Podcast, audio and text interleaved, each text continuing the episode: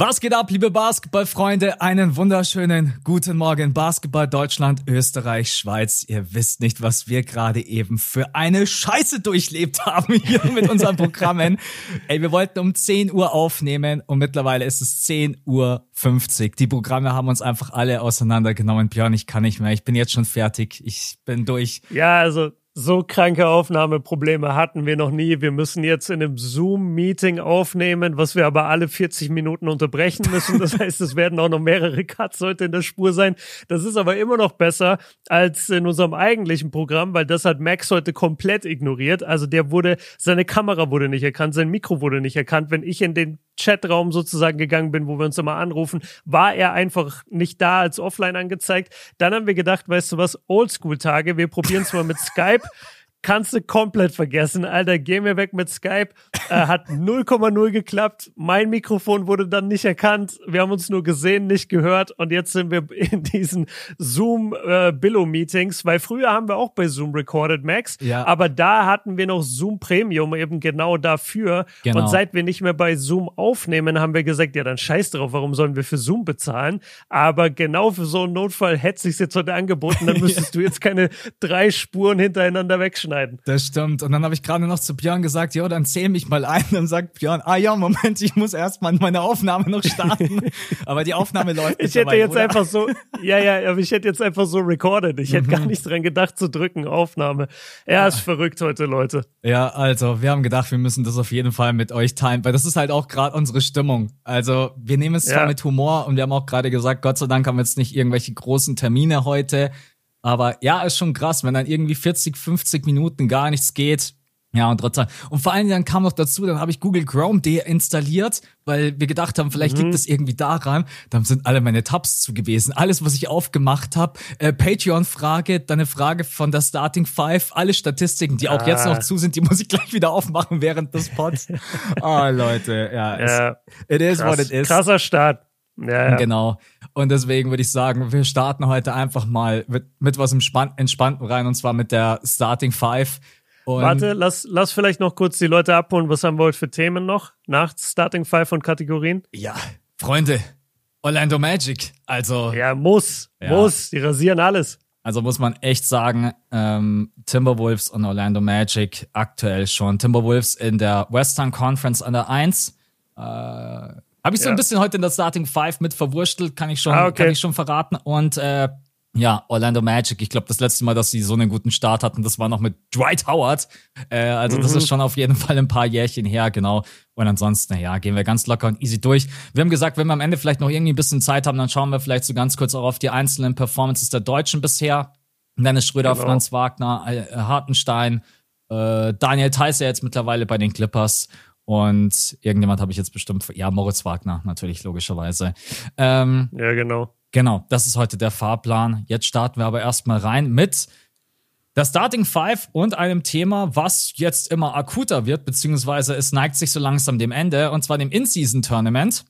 Yes. Und ich schmeiß den Björn jetzt einfach mal so ein bisschen ins kalte Wasser. Ich weiß nicht, vielleicht weiß er auch das ein oder andere Standing auswendig, aber wir gehen jetzt einfach mal ganz kurz durch die Gruppen durch. Ich sag dir die Teams. Mhm und du sagst mir, ich hoffe, du hast es jetzt gerade nicht aufgemacht. Nee, okay, dann, dann muss ich jetzt wieder zumachen. Genau, nee, ich hab's, zu. Ich hab's aufgemacht. Ja. Ich hab's aufgemacht, aber ich habe nicht wirklich hingeguckt. Ich weiß ein bisschen was, aber okay, ja, genau. hau mal raus. Es geht eigentlich nur so ein bisschen darum, ich frag dich, was glaubst du, wer ist von den Teams an der Eins, damit wir auch die Leute so ein bisschen okay. auf den aktuellen Stand ja. bringen, was denn eigentlich gerade im In-Season-Tournament los ist. Ich glaube, das erste, das hast du locker mitbekommen und wahrscheinlich jeder, äh, die East Gruppe A Jetzt muss ich es ja durcheinander vorlesen. Warte. Die Atlanta Hawks, die Sixers, die Cavs, die Pistons und die Pacers. Wer von denen steht gerade jemand ja, eins? Die Pacers, oder? Ja, ja, genau, richtig. Ja, ja, die haben richtig gut gespielt. Beste Offense der Liga auch. Ja, ja. genau. Also die haben tatsächlich bisher, äh, nee, es sind ja bloß vier Spiele, oder? Ja, es sind bloß vier genau. Spiele, genau. Alle, haben alle vier, vier gewonnen. gewonnen, ne? Genau, die haben alle vier gewonnen, sind damit schon sicher durch. Die Pistons sind sicher raus und bitte, Freunde, seid nicht böse, wenn wir euch nicht erklären, wer noch irgendwie an der 2 reinrutschen kann. Auf Twitter. Ja, aber diese Wildcard. Ey, die NBA hat einen Post gemacht. Ey, ich glaube, der ist 10.000 Seiten, äh, 10.000 Seiten, 10.000 Zeichen lang. Da erklären sie, yeah. wie welches Team noch über den zweiten Platz in das, äh, die Wildcard bekommen kann. Das machen wir jetzt heute nicht. Deswegen okay. lass uns direkt weitergehen zur nächsten Gruppe. Und da sind deine Bucks mit dabei. Die New York mhm. Knicks, die Miami Heat, die Bucks, die Hornets und die Washington Wizards. Wer ist da aktuell an der Eins? Boah, fuck.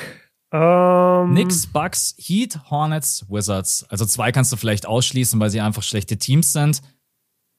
Äh, die Wizards sind auf jeden Fall raus. Die Hornets Knicks, auch. Und dann hast Bucks, du quasi Knicks, Heat, auch. Bucks. Knicks, Heat, Bucks. Ich meine, also ich, ich check schon immer die In-Season-Standings, vor allem wenn ich meine Show mache. Deswegen, ich bin eigentlich schon ganz gut drin. Aber war es nicht so, dass es da noch auf das finale Spiel jetzt ankommt? Mhm, ja. Oder, oder wurden die Spiele schon gemacht? Nee, oder haben die drei Spiele? Die haben erst drei Spiele, manche, ne? Gen ja, genau. Nur die Wizards haben ja. jetzt schon vier Spiele, die anderen haben alle drei Spiele, aber es gibt jemanden, der wirklich okay. an der Eins thront und hat auch noch keins verloren. Ah. Ich weiß es nicht. Sind's, sind's die Bucks? Haben die Bucks nicht sogar den Tiebreaker gegen die Heat? Ja. Die glaub, Bucks haben die Bucks, bisher ne? noch keins verloren, ja. Das ist. Ja, okay. Ich glaube, ja, okay. man ist aktuell so echt also ich meine, klar, vieles läuft nicht gut bei den Bucks, aber ich glaube, man ist ein bisschen zu negativ im Kopf, so dass ja. man denkt, die, die Bucks haben jetzt in letzter Zeit nicht viele Spiele verloren, muss man ganz klar sagen. Und bisher mhm. im In-Season-Tournament alles gewonnen. Deswegen für euch äh, die Bucks sind an der 1, dahinter die New York Knicks und die Miami Heat jeweils mit 2 zu 1. Was ich übrigens auch mega feier bei diesen In-Season-Games, wie jetzt einfach bis zur letzten Sekunde draufgeschweißt wird ohne Ende, weil jeder Punkt zählt. Das war irgendwie ja, ja, genau. Auch, ja, richtig. Das Letzte Woche auch so extrem lustig. Hey, Devin Booker, die Suns führen schon irgendwie mit gefühlt 100 und dann wird am Ende aber schon nochmal draufgehalten. Ne? Okay, dann machen wir weiter mit der East-Gruppe C und dann sind wir auch schon durch.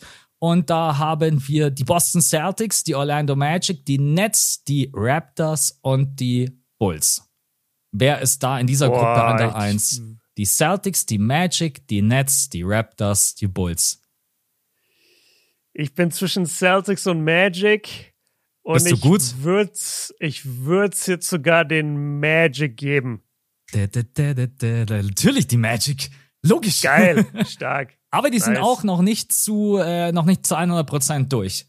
Genau, mhm. also da, ja, wobei man sagen muss, es müsste schon jetzt sehr, sehr viel passieren. Aber die stehen bei 3-1, dahinter die Boston Celtics mit 2 zu 1. Also sieht aktuell ganz gut aus. Und die Raptors und die Bulls sind beide schon sicher raus. Die haben übrigens. Okay, dann, dann guck doch mal, guck doch mal, haben die, äh, haben die Magic aber gegen die Celtics schon gespielt im In-Season-Tournament? War das ein In-Season-Tournament-Game da neulich oder nicht? Ah. Das müsstest du eigentlich sehen bei den Standings. Das steht doch da. Das steht doch da daneben. Ja, ich habe auf der, ich habe auf der Twitter-Seite die ähm, die Grafik offen. Da steht es nicht mit dabei. Ach so. Deswegen, ah, okay. deswegen weiß ich gar nicht. Aber warte mal, ich kann doch eigentlich hier Celtics, äh, Magic, wenn ich jetzt auf den Spielplan schaue und die spielen in nächster Zeit nicht gegeneinander. Nee, die spielen erst wieder am 16.12. Ja, hier steht's. Das war In-Season-Tournament. Okay, okay geil. Ja, dann dann ist Orlando durch. Ja. Dann, äh, dann hat Orlando den direkten Vergleich. Selbst wenn die Celtics jetzt ausgleichen auf 3-1 in ihrer Bilanz, dann hat Orlando den direkten Vergleich. Ja. Also das auf jeden Fall für mich auch eine Überraschung, weil in der ersten Gruppe hätte ich auf Philly getippt nach dem starken Saisonstart. Die Pacers hier komplett mhm. souverän durchmarschiert. Gut, in der Gruppe B Bucks, das konnte man sich schon denken. Und jetzt in der Gruppe die Magic. Also das ist schon eine, schon eine kleine Überraschung. Äh, passt aber ja auch perfekt zu unserem Thema. Dann gehen wir noch rüber kurz in den in den Westen, ne? Okay, das habe ich auch gerade gar nicht gewusst. Ja. Äh, in der Gruppe A die Suns, die Jazz, die Lakers, die Blazers. Lakers. Ja. Lakers 4-0. Genau. Ja. Lakers. LeBron will nach Vegas. Glaub mir, LeBron will nach Vegas. Der will sich alles mal so ein bisschen von der Nähe anschauen, wie das da so ist genau. und wo man vielleicht auch schon so die äh, Facility hinbauen kann. ja, genau. Oh, der macht einen Arbeitsausflug draus, aber für seine Arbeit nach der NBA. Ja, genau. Also die Lakers sind auf jeden Fall sicher durch. Das hat Björn richtig gesagt. Jazz, Blazers und die Grizzlies sind alle drei raus. Die Phoenix Suns haben aber echt noch eine gute Chance, über den zweiten Spot reinzukommen, weil die stehen bei 3-1. Genau. Und die haben auch relativ mhm. viele Punkte gescored. Also das wird da noch spannend. Dann Gruppe B. Das wüsste ich jetzt zum Beispiel gar nicht. Da wäre ich komplett raus, wenn du das jetzt weißt. Respekt. Äh, die Rockets, die Nuggets, die Mavs, die Pelicans und die Clippers. Ich hätte gar Boah, keinen sehr gut. Peil. Ja. Nee, das ist. Äh, ich weiß halt, dass, dass Houston echt immer so sneakily richtig viele Spiele gewinnt. Mhm. Ähm, ich würde jetzt auf Houston tippen, aber ich kann es dir echt nicht sagen, keine Ahnung. Macht nichts, sind die Pelicans. Hätte ich Fuck, auch nicht gewusst. Wäre meine zweite Wahl gewesen. Ja, ja scheiße. genau. Also die Pelicans sind hier an der 1, dahinter die Houston Rockets, die Denver Nuggets stehen bei 2-2. Sind aber auch schon raus, die Mavs sind auch schon raus und die Clippers sind auch schon raus. Also in der Gruppe natürlich hätte ich okay. als Experte auch gesagt, Pelicans und Rockets ganz klar die Favoriten. Ja. Ähm, genau, dann machen wir noch die letzte Gruppe, Gruppe C. Mhm. Das wären die äh, Warriors, die Timberwolves, die Thunder, die Spurs und die Kings. Shit, da Also gut, Spurs kannst du ausschließen, weil die haben die letzten zwölf Spiele alle verloren. Genau, die haben alles verloren, das weiß ich. Oh, aber sonst ist es schwierig. Ähm, sagst du nochmal die Teams bitte? Ja, Kings, Timberwolves, Warriors, Thunder. Kings, Timberwolves, Warriors, Thunder. Ja, ich, ich bin zwischen, ich bin zwischen Wolves und Thunder. Einfach weil die halt gerade auch so weit oben stehen in der Tabelle und dann denke ich mir, die haben bestimmt auch ihre In-Season-Dinger gewonnen. Ich sag jetzt einfach mal Wolves. Mm, ja, ist total schwierig. Die Kings sind in der Gru Gruppe ungeschlagen. Die stehen bei 3-0. Okay, krass. Ja, ja genau. okay. Nee, äh, gar nicht auf dem Schirm gehabt. Ja, genau, Leute. Also, ähm, da ist jetzt, glaube ich, nur noch ein, ein Spieltag, oder? Die meisten haben, ja. viele haben schon vier Spiele genau. eins müssen noch, äh, ein, einige müssen noch ein Spiel machen und dann gibt es nämlich bald auch eine große Pause, wenn ihr bei den mhm. Teams mhm. äh, draufschaut, die jetzt es nicht geschafft haben. Da steht dann plötzlich nämlich, es geht erst wieder weiter am äh, 11. oder 12. Dezember. Und ich habe am Anfang mir auch so gedacht, hä, warum haben die jetzt zum Beispiel die Atlanta Hawks irgendwie acht Tage Pause? Und dann bin ich auch erst ja. darauf gekommen, dass es halt dann jetzt quasi ähm, ins finale Turnier geht. Ähm, ich glaube, wir müssen noch genügend Zeit haben, um nächste Woche dann drüber zu sprechen, oder was wir denken, Turnierbaum. Oder ist es da schon durch? Nee, ich glaube, es ist noch nicht durch. Da geht's nee, dann erst los. Nee, nee. Genau, da geht's dann erst richtig los. Aber dazu muss man noch erklären, also es wurden, glaube ich, 80 NBA-Saisonspiele bisher nur geplant. Mhm. Und jedes Team spielt ja mindestens 82. Das heißt, in dieser Zeit, die du gerade besprochen hast, da wird dann extra für diese Zeit, weil man ja nicht weiß, wer wird in Vegas sein und wer nicht, wird dann unter den anderen Teams, die sich nicht qualifiziert haben, auch Spiele koordiniert. Ah, okay, das wusste ich zum weißt, Beispiel weißt, gar wie ich meine? Ja, ja, ja okay. genau. Okay. Genau, weil das, das wird jetzt nicht so sein, dass die einfach acht Tage Pause haben, sondern die koordinieren dann die Spiele neu. Okay, Ah, gut, das ja. wusste ich zum Beispiel gar nicht. Ja, gut, dann sind wir damit durch. Äh, Habe ich mir gedacht, das ist irgendwie ganz cool, uns mal alle so ein ist bisschen cool. auf den aktuellen ja. Stand zu bringen. Dadurch, dass das jetzt ein bisschen längere Frage war, die nächste Frage ganz kurz und easy. Kaufst du dir eigentlich noch einen Adventskalender? Oder kriegst du einen geschenkt? Ich habe ich habe eine Person in meinem Leben, die hoffentlich diesen Podcast hört. Und wenn diese Person dieses Jahr mir keinen Adventskalender kauft, dann zweifle ich langsam an unserer Beziehung, wirklich. Hey, also ich wünsche mir jedes Jahr einen Adventskalender. Ich bekomme ihn sehr unregelmäßig und ich liebe Adventskalender, ich liebe Adventszeit, deswegen please Person, die das gerade hört, ich, du weißt, wer du bist und ich weiß auch, wer du bist, bitte kauf mir einen. Okay, alles klar. Ja, ich glaube, ich habe die Message. Weil äh, sowas kauft man sich nicht selber. Das muss stimmt. ich dazu sagen. Ja. Ich finde, man kriegt das von den Eltern, der Oma oder halt dann der Frau mhm. oder Partner, aber ich, ich gehe doch nicht in den Laden und kaufe mir selber einen Adventskalender. Das ist ja, keine Ahnung, das, ich kitzel mich auch nicht selber. Ja. ja, das stimmt. Ich krieg meinen auch echt jedes Jahr noch von der Mom. Das ist irgendwie ganz, ganz witzig. Ja, das ist geil. Und jedes Jahr fragt ja. sie mich, bist du schon Adventskalender, oder? Ich so, ja. Ja, ja, natürlich. Ey, ich will das bis zum Ende. Es wäre übrigens eigentlich mal voll geil, einen NBA-Adventskalender zu machen. So hinter jedem Türchen True. hast du ja. ein Jersey drauf. Nein, nein, ey, nicht, dass uns jetzt jemand die Idee klaut. Nächstes Jahr kommen wir mit Nee, nee, wir Viertel. branden das jetzt direkt. Fünftes Viertel Adventskalender, ja. ab nächsten Jahr bringen wir das Ding raus. Das Falls es jetzt einer wegnimmt, da, aus der Basketball-Szene, wir haben es geclaimed. Ja. Wir sagen, wir machen Adventskalender. Und vor allen Dingen Türchen 23, Michael Jordan, Türchen 24, ah, Kobe Bryant. Ah, Boah, Alter, die Idee, die ist echt, okay, gleich mal aufschreiben. Äh, okay, ja. nee, machen wir weiter mit der, äh, mit der nächsten Frage. Und zwar, welche Erfolgsstory traust du am ehesten? Der der Thunder, der der Timberwolves oder der der Orlando Magic? Das sind oh, ja alles drei so Stories, die man nicht unbedingt äh, auf dem Schirm hat. Wobei OKC konnte man vielleicht noch ein bisschen erahnen. Wir waren ein bisschen zu pessimistisch vielleicht. Aber mhm. was glaubst du, welche, welche Erfolgsstory traust du aktuell so am ehesten, wo du denkst, ja, okay, ich könnte mir vorstellen, die ziehen das bis zum Saisonende durch? Also darum geht's, dass sie einfach den Tabellenplatz, den sie jetzt haben, durchziehen bis zum Ende. Ja, das würde ich jetzt nicht sagen, weil dann wird's echt, also dann kannst du wahrscheinlich Timberwolves und Orlando Magic gleich direkt rausnehmen. Aber dass man einfach nur so diese, diese Erfolgsgeschichte ein bisschen weiterschreibt, dass jetzt nicht der komplette mhm. Einbruch kommt und die Orlando Magic fallen zum Beispiel plötzlich raus aus dem Play-In und landen irgendwo ganz yeah. unten. Ne? Sondern nee, einfach nee, nur, dass man sich vielleicht so in dieser Range hält, sagen wir mal, ähm, plus minus zwei Plätze. Mhm. Ich, ich, ich überlege halt gerade, weil ich finde alle drei wirklich legit. Also ich müsste jetzt echt überlegen, wo sehe ich denn eine große Lücke? Wahrscheinlich am ehesten dann sogar bei den Magic, ähm, ohne jetzt vorzugreifen, aber die haben so ein, zwei personelle Fragen, auf die wir vielleicht eingehen müssen, ähm, weil man fast das Gefühl hat, es sind vielleicht ein bisschen zu viele Leute da gerade. Mhm. Äh, vor allem jetzt auch mit Verletzungen und andere Spieler, die übernehmen, übernehmen die Rolle plötzlich so gut, dass du dich fragst, wenn die verletzten Spieler zurückkommen, was machen wir dann? Aber das können wir gleich im, im Main-Part machen, das ist ein guter Teaser dafür. Äh, ich würde sagen, die Magic und ähm, ja, wie gesagt, wenn es um ein, zwei Plätze geht, ich glaube, Wolves sehe ich auch ein bisschen, wahrscheinlich am stabilsten sehe ich im Moment die Thunder. Ja. Weil äh, ich mir da am wenigsten Sorgen mache, irgendwie, dass die genauso weiterspielen können. Ja, aber ich würde, Nummer eins würde ich wahrscheinlich mit den Magic gehen. Einfach weil es so ein, zwei Fragen gibt, die ich erstmal mit dir klären will. Ja. Björn hat die Frage zwar ein bisschen jetzt umformuliert, weil ich ihn gefragt habe, welche Erfolgsstory traust du am ehesten? So, und jetzt hast du die. Ach so. Genau, richtig gut. Du hast es quasi ah, umgedreht, wo denkst du, wer okay. bricht am ehesten ein, dann, aber trotz dann, allem hast du es ja beantwortet. Ja, und äh, wenn ich eine Eins picken müsste im Moment, dann die Thunder, vorausgesetzt, dass, ohne dass ich es jetzt groß anspreche, vorausgesetzt, dass bei den Thunder alles normal weiterläuft und es keine größeren Entlassungen geben wird mhm. in den nächsten ein, zwei Wochen, wenn bestimmte Untersuchungen abgeschlossen sind. Ja. Ja, zu dem Thema werden wir beide uns erst äußern, wenn es da einfach handfeste Indizien gibt. Wir finden einfach beide, genau. dass es äh, ja darüber zu spekulieren, solange es da einfach keine klare Beweislage gibt. Aber ich glaube, ihr alle wisst, was Björn meint. Okay, dann ja. äh, muss ich vielleicht auch noch darauf antworten. Mm. Ja, genau. Puh, es ist echt schwierig. Alle drei sehen gerade so gut aus und machen auch so viel, so viel Spaß. Aber wenn ich dann wirklich sage, okay, so plus minus zwei, ey, wenn die Timberwolves unter den Top 3 finishen würden, das wäre schon zu krass.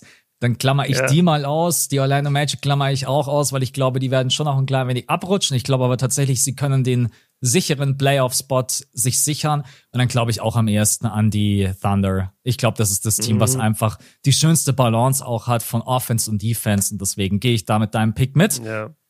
Dann die vierte Frage ist wieder ganz kurz und knackig. Und zwar, was für ein Hintergrundbild hast du aktuell auf deinem Rechner? Auf meinem Rechner, boah, warte, muss ich es sogar nachschauen. Die Frage ist mir gekommen nicht. und ich war so neugierig, ah, weil ich mir gedacht okay. habe, was hat denn Björn auf dem, äh, auf dem Rechner? Ja, ich hatte sehr, sehr, sehr, sehr lange wirklich für ein paar Jahre einfach so ein stinknormales Wallpaper, was einfach so das Weltall oder so gezeigt oder ja, die, die ja. Erde quasi gezeigt hat im Weltall. Äh, jetzt ist eine sehr geile Frage, weil ich habe es erst vor zwei Wochen oder so geändert. Und zwar habe ich ein Bild von Jay-Z, das müsste so, so von 1998, 99 sein, in seinem ersten äh, Büro in seinem ersten Büro, was er hat, nachdem die ersten paar mhm. CDs halt angelaufen sind. Äh, Rockefeller Records damals. Und da gibt es so ein Bild von ihm, wo er am Schreibtisch sitzt. Kein Computer auf dem Schreibtisch, was so geil ist, einfach, was die Zeit so gut beschreibt. Damals hat man gearbeitet ohne Computer. Und er sitzt da und, und liest irgendeinen Vertrag und hat vor sich einen großen Taschenrechner, äh, CDs liegen auf dem Ding und so. Das ist eigentlich, weißt du was? Das könnte ich in die äh, auf die Instagram-Seite hauen. Mhm. Wir haben eine Instagram-Seite, Leute, äh, das fürs fünfte Viertel und äh, da haben wir jetzt sind wir jetzt auch wieder aktiver mit Reels geworden. Wir haben jetzt auch einen Cutter gefunden. Wir müssen dazu aber sagen, heute in der Folge natürlich wird es das leider nicht geben, weil wir hier über drei drei Ecken mit Zoom irgendwie recorden. Das kriegen wir heute nicht hin. Aber normalerweise bekommt ihr immer Reels jetzt auch zu den Folgen und ich packe das da einfach in die Story, dann seht ihr das. Und dann kannst du das Gleiche machen und auch äh, gleich beantworten. Ja. Äh, ja, ich fand die Frage auch geil, weil ich wechsle mein Wallpaper ganz, ganz selten, aber ich war vor ein paar Tagen so im Attack on Titan Fieber. Ah, nice. dass ich mir einfach ein Bild von Eren Jäger draufgepackt habe und ich habe mir schon gedacht, warte Max, okay. jetzt bist du gerade eben echt komplett gefangen in dieser, yeah. in dieser Welt. Wahrscheinlich ändere ich mein Wallpaper, wenn ich jetzt dann durch bin, auf ein Death Note Wallpaper, irgendwie Light ich oder sowas. Sagen, genau. Light Yagami wartet schon. Genau, richtig. Ja. Äh, ja, aber ansonsten ich wechsle auch durch. Was mir echt bloß immer wichtig ist, dass ich irgendwie alle Symbole ganz gut erkennen kann. Also ich mag es nicht, mhm. wenn irgendwie ein Wallpaper so, das irgendwie für die Augen anstrengend ist, aber. Ja, ja das ist Quatsch. Habe ich mir irgendwie gedacht, ist eine, ist eine geile Frage. Okay, packen wir euch auf jeden Fall auf die Insta-Seite und dann kommen wir zur letzten Frage. Also zumindest von mir, von der Starting Five, gibt ja dann noch die Community-Frage. Mhm. Wie siehst du aktuell Jordan Pools Situation bei den Wizards? Also das hast du ja sicherlich mhm. auch mitbekommen. Er bekommt ordentlich Kritik von allen Seiten. Kevin Garnett ist dann auch immer bestimmt so jemand, der schon ziemlich krass draufknüppelt. Also wenn ihr euch den, mal den Ausschnitt yeah. dann aus äh, anseht, der sagt dann, hey, jemand wie er gehört nicht in die, in die Liga. Er formuliert mhm. das wesentlich drastischer und schon sehr äh, energetisch mit voller yeah. Power. Man muss aber tatsächlich sagen, also seine Statistiken sehen einfach super schlecht aus. Er wirkt auf dem Feld irgendwie so, ich erinnere mich immer wieder an diesen Moment, wo Jordan Poole einen Airball wirft, oder ich glaube ans Brett und Steve Kerr steht an der Seitenlinie und macht den hier. Weißt du, wo er mit dem, genau, wo er den Kopf ja. so geschüttelt hat. Und irgendwie ist es so beschreibend für sein Spiel. Und ja, also aktuell läuft es halt bei ihm nicht gut. Man kann ihn kritisieren. Äh, wie, wie, sie, wie siehst du es aktuell? Glaubst du, es ist eine neue Situation? Glaubst du, es ist sein, seine Einstellung? Glaubst du, er ist einfach nur dieser, dieser Pure Scorer, der eigentlich nur draufballern kann und bringt nichts anderes mit? Bist mhm. du gerade eben mit ihm eher kritisch oder sagst du, ja, gib dem Jungen ein bisschen Zeit? Äh, nee, ich bin ehrlich gesagt wenig kritisch. Also genauso wie das ganze Team ist es für mich halt einfach so ein Projekt, wo ich sage, das interessiert mich überhaupt nicht die nächsten ein, zwei Jahre, weil da halt nichts passieren wird. Ich finde KG muss man hier auch ein bisschen äh, outcallen, weil der hat in seiner Season Preview Weiß ich, ich noch. Weiß. Und das habe ich vielleicht hier sogar erwähnt. Hat er darüber geredet und spekuliert, ey, von Jordan Poole erwarte ich, dass er der nächste James Harden wird. Ich sehe den dieses Team übernehmen und dann will ich mindestens, ich weiß nicht mehr, was er gesagt hat, irgendwie zehnmal 40 oder 50 Punkte sehen von ihm und lauter so ein Quatsch. Und da habe ich schon damals gesagt, so, ey, der sollte ein bisschen chillen. Und äh, jetzt rastet er komplett in die andere Richtung aus und sagt, er gehört nicht mehr in die Liga. Beides ist halt Bullshit und die Mitte ist irgendwo, oder die, die Wahrheit liegt irgendwo in der Mitte, wie so oft. Ähm, zu Jordan ich glaube ehrlich gesagt einfach, ah geil, unser Zoom-Meeting endet in zehn Minuten. Ich habe es auch gerade gesehen. Oben steht Stell schon mal drauf ein. Und jetzt läuft da noch so ein Countdown runter. Willst du mich jetzt verarschen? Ja, okay, alles klar. ah, geil. Wir haben uns letzte Woche drauf geeinigt, Leute, dass Max die Audiospuren schneidet. Und da wussten wir noch nicht, dass das so eine Scheiße werden würde wie heute. Aber äh, Gott, bin ich froh, dass ich das äh, heute nicht machen muss. Oh Mann, ey. Ähm, okay, krass. Nee, zurück zum Thema. Ähm, ich gucke mir das ehrlich gesagt nicht viel an. Also klar, er verkauft sich gerade überhaupt nicht gut. Man muss aber auch sagen, das Internet ist dann halt immer so gnadenlos. Weißt du, es gibt jetzt ein Narrativ, nämlich Jordan Poole ist scheiße und Jordan Poole kümmert sich nicht um Basketball. Was geht jetzt die ganze Zeit viral? Die Clips aus der Auszeit, wo er nicht aufs Play guckt, was jeder Star schon mal gemacht hat, wo jeder Star schon mal danach zum Trainer musste und gesagt hat, was ist nochmal das Play? Haben wir schon tausendmal gesehen, aber von Poole geht's viral. Dann, wie er diesen Fehler hatte, ich glaube gegen Milwaukee, wo er äh, den Ball hat laufen lassen, so Walking the Dog mäßig. Mhm. Und er hat aber nicht gecheckt, dass die Uhr runterläuft dabei ja, und dass ja. das total sein, sein Angriff geschadet hat, hat er nicht gecheckt. Ähm, aber er hat zum Beispiel in der Possession, glaube ich, am Ende noch gescored oder die Possession davor und das geht dann nicht viral. Ne? Er macht 30 Punkte gegen Milwaukee. Das geht nicht viral, sondern es geht nur viral, wenn er acht Punkte macht und scheiß Quoten hat. Also ich finde, man muss ein bisschen gerade gucken, dass man nicht zu sehr dem Internet-Mob irgendwie folgt. Ähm, aber ich bin schon bei dir. Also der, der sollte gerade Franchise-Player sein, macht aber 17 Punkte im Schnitt, trifft unter 40 Prozent aus dem Feld, unter 30 Prozent von der Dreierlinie. Das ist abartig schlecht. Und er verdient irgendwie, weiß ich nicht, 120, 140 Millionen die nächsten paar Jahre. Ähm, ich würde sagen, das ist ein ein sehr gutes Zeugnis dafür, wie gut dich das Warrior-System aussehen lassen kann. Mhm. Das haben wir auch schon von einigen Teams gesehen. Und wenn du also der Baby Steph Curry bist und du spielst mit Draymond und in diesem System, da läuft es für dich halt sehr, sehr gut. Der wird sich jetzt oft umschauen und denken, fuck, ich bekomme ja gar nicht mehr den Ball und fuck, mhm. ich bin gar nicht immer so frei wie damals, weil jetzt steht nicht Steph oder Clay mit mir auf dem Feld. Das sind so meine Gedanken dazu. Ich, ich mache mir wenig Gedanken dazu, aber ich finde, man sollte nicht so übertreiben. Das ist, glaube ich. Du hast, glaube ich, auch, du hast, glaube ich, auch so ein reißerisches äh, Reel wieder gemacht. Ja, ja, also ich bin auch komplett anderer Meinung als du. Ich äh, gehe ihn voll an und ich sag auch, die Leistungen, die er bei den Washington Wizards bringt, das ist absolut äh, und das, also wirklich, du kannst kaum schlechter Basketball spielen. Äh, ich war, ich jetzt nicht so wie Kevin Garnett. geh, geh, geh, mal, geh mal zu einem Kreisligaspiel in Deutschland. Nein. Dann wirst du sehen, wie wir Basketball spielen können. Nee, also ich, ich finde einfach nur, keine Ahnung, vielleicht hatte ich auch zu hohe Erwartungen an ihn. Er war ja für mich ein MIP-Kandidat, weil ich mir einfach dachte, bei den mhm. Wizards, ja, er, er, wird sehr, sehr viel Freiheiten haben und er ist ja eigentlich ein sehr, sehr geiler Scorer. Also es gab ja Phasen bei den Warriors, da haben wir beide ihm so gerne zugesehen. Auch diese deepen Dreier und auch sein Ballhandling. Und irgendwie hat er sich halt in gar keinem Bereich irgendwie weiterentwickelt. Und wenn er das get äh, getan hätte, dann hätte ich das auch mhm. aufgegriffen. Aber sein Scoring ist einfach gerade unglaublich ineffizient. Im Playmaking hat er überhaupt keinen Progress gemacht. Er trifft immer noch so komische Entscheidungen auf dem Feld, wo ich mir manchmal so denke, bist du vom Kopf eigentlich gerade überhaupt auf dem Feld?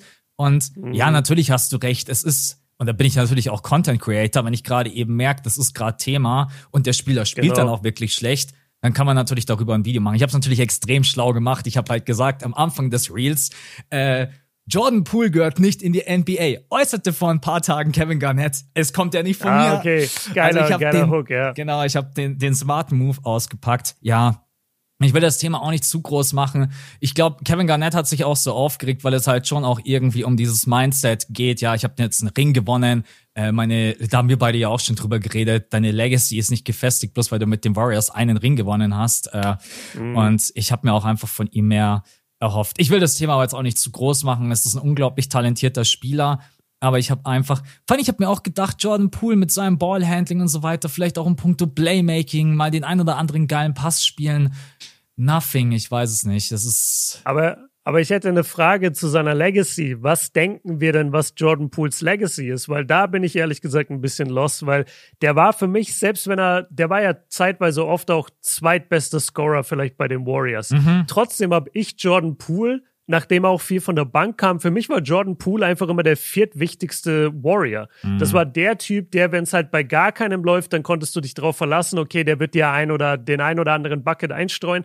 Der wurde aber genauso oft auch gebencht, wenn er zwei, drei wilde Dinger nicht getroffen hat, weil er dir halt abs abseits davon gar nichts bringt. Mhm. Und ähm, deswegen, also ich weiß nicht, ob man das, klar, wir haben das alle vielleicht uns gewünscht, aber ich weiß gar nicht, ob wir da fair waren mit den Erwartungen. Warum sollte ein 24-jähriger 24-Jähriger jetzt plötzlich NBA Playmaking Skills haben. Mhm. Also wir sehen ja, was Devin Booker gerade macht bei den Suns. Der hat sich über Jahre hinweg jetzt zu einem Playmaker hingearbeitet. ist aber auch einer der besten Spieler der Welt.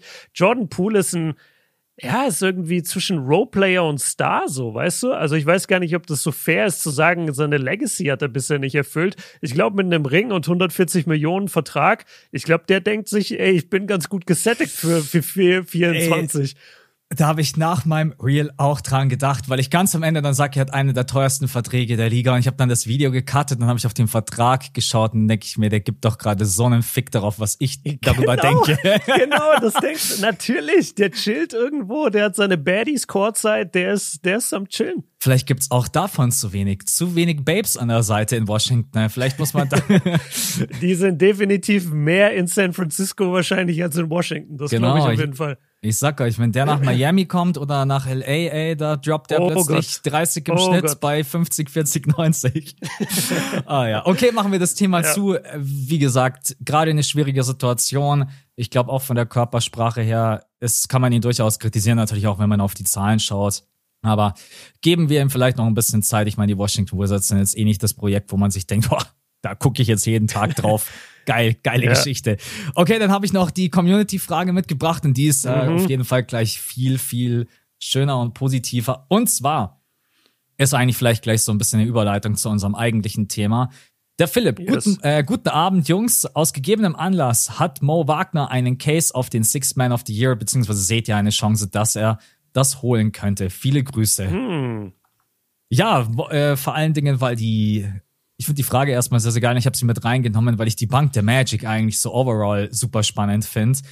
Ich mhm. muss aber sagen, so sehr ich Mo auch liebe, Sixth Man of the Year ist schon krass. Ich glaube, dafür ist er einfach yeah. zu inkonstant. Und da muss man sagen, die Konkurrenz in der Liga ist auch gerade eben groß. Selbst die Konkurrenz in seinem eigenen Team, wenn du jetzt jemanden wie Cole Anthony zum Beispiel da mit aufführen möchtest. Ja. ja. Deswegen, ich glaube, die kann man relativ kurz und knackig beantworten. Und das Sixth Man of the Year, da fehlt leider schon noch ein bisschen was. Da fehlt ein bisschen was, aber man muss Mo wirklich seine Blumen diese Saison geben. also der spielt wie ein Weltmeister. Mir, aber ein ganz großen. Ja, wirklich. Also zwölf Punkte im Schnitt bei über 60 aus dem Feld. Das müsst ihr euch mal vorstellen. Mo trifft über 60 gerade aus dem Feld, 37 Prozent Dreier. Er ist sowieso so ein bisschen, ich will jetzt nicht sagen der, der Leader, aber er ist derjenige irgendwie, der diese Mannschaft so zusammenhält. Er ist ein unglaublicher Lockerroom-Guy. Das wissen wir schon seine ganze Karriere. Er hat damals, äh, damals, das war ja sogar dieses Jahr noch, Anfang diesen Jahres, äh, konnte ich ja in Orlando so kurz mit ihm sprechen und dann haben wir ihn auch gefragt, so, ey, ähm, was ist für dich gerade der Unterschied zu deinen ganzen NBA-Stationen davor? Und da meinte er so, ey, ich bin jetzt hier der Veteran. Ich bin derjenige, auf den alle gucken im Lockerroom. Ich bin derjenige, der so ein bisschen mit Reife und äh, Vernunft quasi als Vorbild vorangehen muss hier, weil die ganzen Jungs sind alle so Anfang 20 oder noch jünger.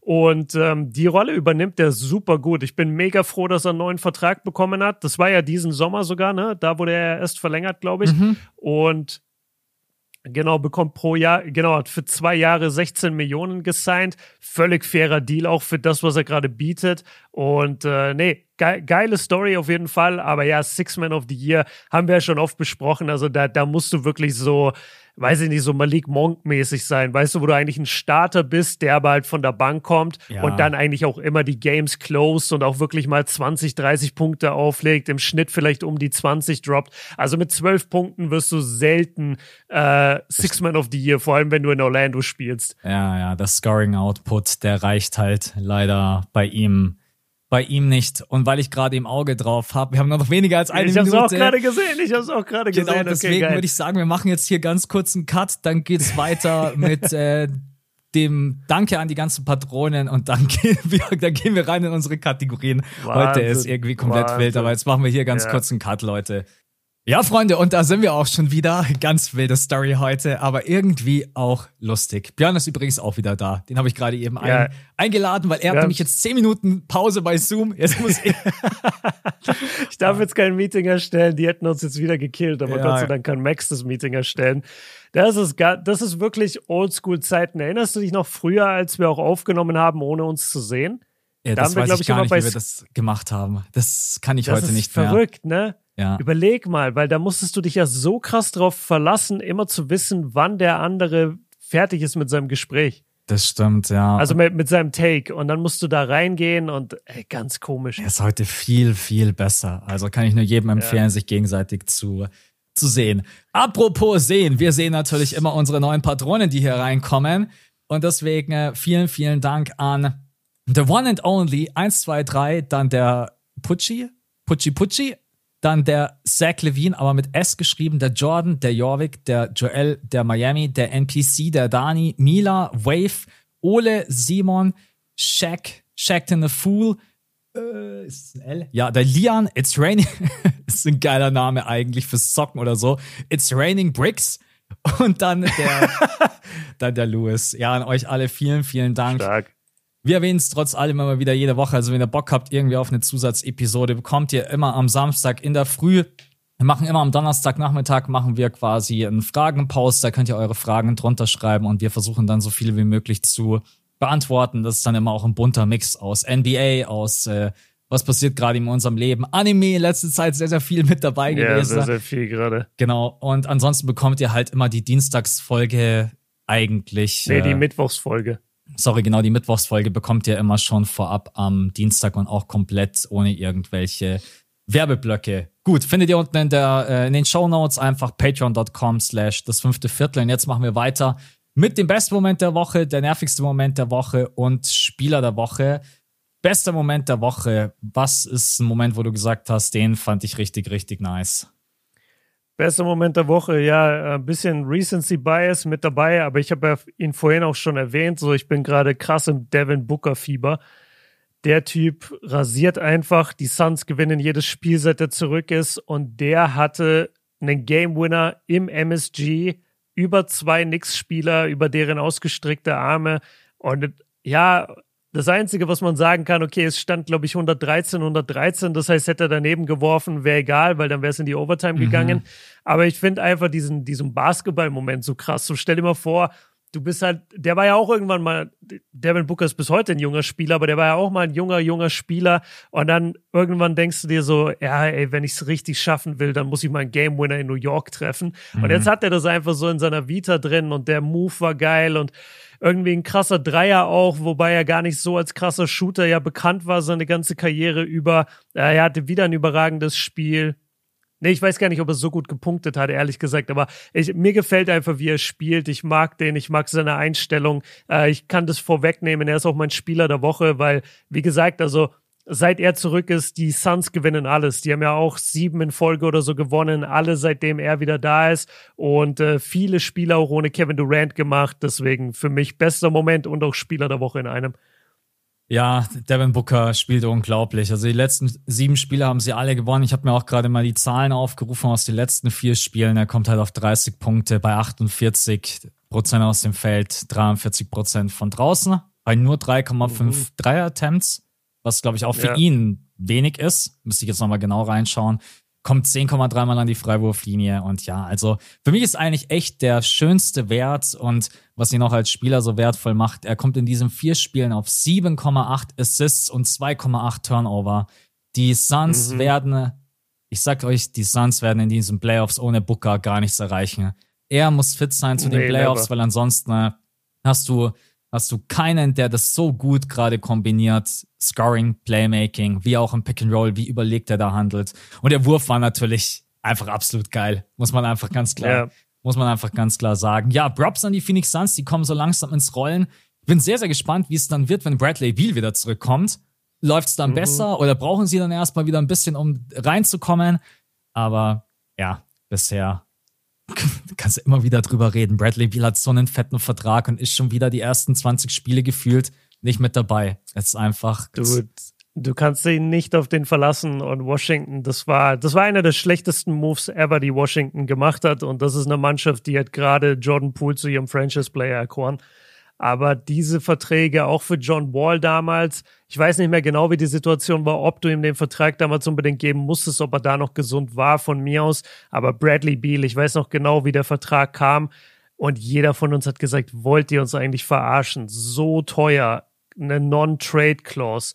Was hat der bitte je erreicht, dass er 250 Millionen bekommen soll? Mhm. Das ist absurd, wirklich. Ja. ja. Mir ist mein bester Moment wieder eingefallen. Und wenn ich nur dran okay. denke, weil wir bleiben bei den Phoenix Suns. Die Phoenix Suns haben ja gegen die New York Knicks gespielt. Und es gab eine ja. Situation, Nurkic im Low Post und Randall im Low Post. Und ich weiß nicht, ob mhm. du es gesehen hast. Nurkic steht einfach vor Julius Randall und lässt ihn werfen und ignoriert ihn so komplett. Es ist ihm so egal. Ja, ja, ne, auch da, ich, ich, le ich lese manchmal die Headlines von irgendwas, aber guck dann das Play nicht, weil ich es immer in der Reaction dann erst sehen will. Aber manchmal taucht es dann in der Reaction nicht auf, deswegen, nee, ich hab's ja. gerade nicht vor Augen. Es ist so ein lustiger Moment, weil du kannst nicht krass mehr einen drauf geben. Es ist wirklich nur mhm. schon allein deswegen hat sich der Trade gelohnt, sage ich euch ganz ehrlich, okay. Leute. Einfach ein lustiger Moment und irgendwie auch, ja, wie kann, also krasser disrespekten kannst du einen Spieler nicht. Äh, gib ja. gerne bei Twitter einfach äh, Nurkic und Julius Randle ein, dann kommt das gleich als erstes. Ich habe mich einfach komplett echt äh, weggeschmissen. Das war mein bester Moment der Woche. Ich mach kurz meinen. Da, darf ich noch was einwerfen? Weil müsste dein bester Moment der Woche nicht gestern passiert sein, wo ja. Philly mit den Lakers den Boden gewischt hat? Ja, klar auch, muss ich sagen. Das hat echt, äh, echt Spaß gemacht. Also so hochprozentig aus dem Feld zu treffen. Ähm, war ein richtig, richtig gutes Spiel. Die Lakers mit ganz vielen Fragezeichen. Jetzt nicht nur, weil sie gegen uns verloren haben, sondern auch generell über die letzten Wochen. LeBron James war nach dem mhm. Spiel richtig angefressen. Ja, aber bei Philly läuft's. Also, mir ehrlich gesagt, ich bin halt in der Saison relativ erwartungslos. Als Fan hast du natürlich schon immer irgendwie die Hoffnung, mal gucken, wie, wie weit kommen wir. Aber die reguläre Saison ist mir eigentlich egal, weil ich weiß, in den Playoffs müssen wir halt endlich mal performen. Und trotz allem ist es natürlich ja. schön, wenn dein Team einfach 22 Dreier trifft. Ich glaube von 46 Versuchen, also irgendwie 45 Prozent mhm. von draußen. Embiid mit einem Triple-Double, Maxi mit 31 äh, Punkten, Marcus Morris Senior, Legacy Game, irgendwie 4, 5. Erste Halbzeit, vier Dreier reingeballert, krank. Genau, ja. richtig. Äh, nee, war, war auch ein sehr, sehr schöner Moment, aber ich wollte, ja, äh, ich versuche eigentlich Philly immer so gut es geht irgendwie aus dem Weg zu gehen, weil, ja, auch wenn ich gerade eben schon wieder lese, mal im Beat, was abgeht, auch auf Twitter und Instagram, denke ich mir so, ah, ich halte mich einfach raus. Ich schaue das ganz still und heimlich und dann, wenn sie dann mal was gewinnen sollten in den Playoffs, dann bin ich am Start. Vorher bin ich, okay. vorher bin ich raus. Nervigster Moment. Yeah. Ähm, es ist eigentlich nicht nervig. Ich, es war einfach nur unglaublich lustig. Ich habe ja Trey Young kritisiert vor ein paar Tagen. Ja, ja, ja, und er hat dich gehört und hat danach abgerissen ohne Ende. Ja. Es ist so witzig, ich habe echt schon überlegt, ob ich ihn als Spieler der Woche reinnehme, um einfach so richtig, einfach diesen lustigen Moment zu schaffen, weil in den letzten vier Spielen kommt er auf 35 Punkte, 50% aus dem Feld, 50% from Downtown, 80% von der Freiwurflinie, bei 8,5 Assists und 3,5 Turnover und irgendwie gerade so ein Running Gag. Jeder denkt jetzt bei jedem Spieler, den ich kritisiere, dass der im nächsten Spiel eskaliert ich habe Jordan hm. Poole kritisiert, der hat im nächsten Spiel zwei von neun gebrickt und hatte zehn Punkte und irgendwie drei Turnover. Ah, okay. Also das, äh, das Klappt doch nicht. Weil ansonsten würde ich mich ja auch hinsetzen und würde sagen, ey, Trail Embiid, also ganz ehrlich, ja, auch wenn du über 30 scorest, ich finde dich richtig wack. Also hör mal auf mit deinen. mit, mit nur, deinem, nur ein MVP. Genau. Nur ein MVP, richtig wack. Genau, richtig. Nee, aber das, was heißt, was heißt nervig? Es war eigentlich gar nicht nervig. Ist vielleicht mal der lustigste Moment der Woche jetzt für mich. Musste ja. einfach nur schmunzeln, weil in den kommenden Spielen dann wirklich habe ich mir gedacht, du wirfst die ganze Saison irgendwie 37 Prozent aus dem Feld, dein Dreier fällt gar nicht und ich mache dieses Video, dieses Insta-Reel und du musst dann meinen ja. plötzlich, dass du wieder den Trae Young von 2021 entdeckst. Das, ja, einfach irgendwie sehr, sehr lustig.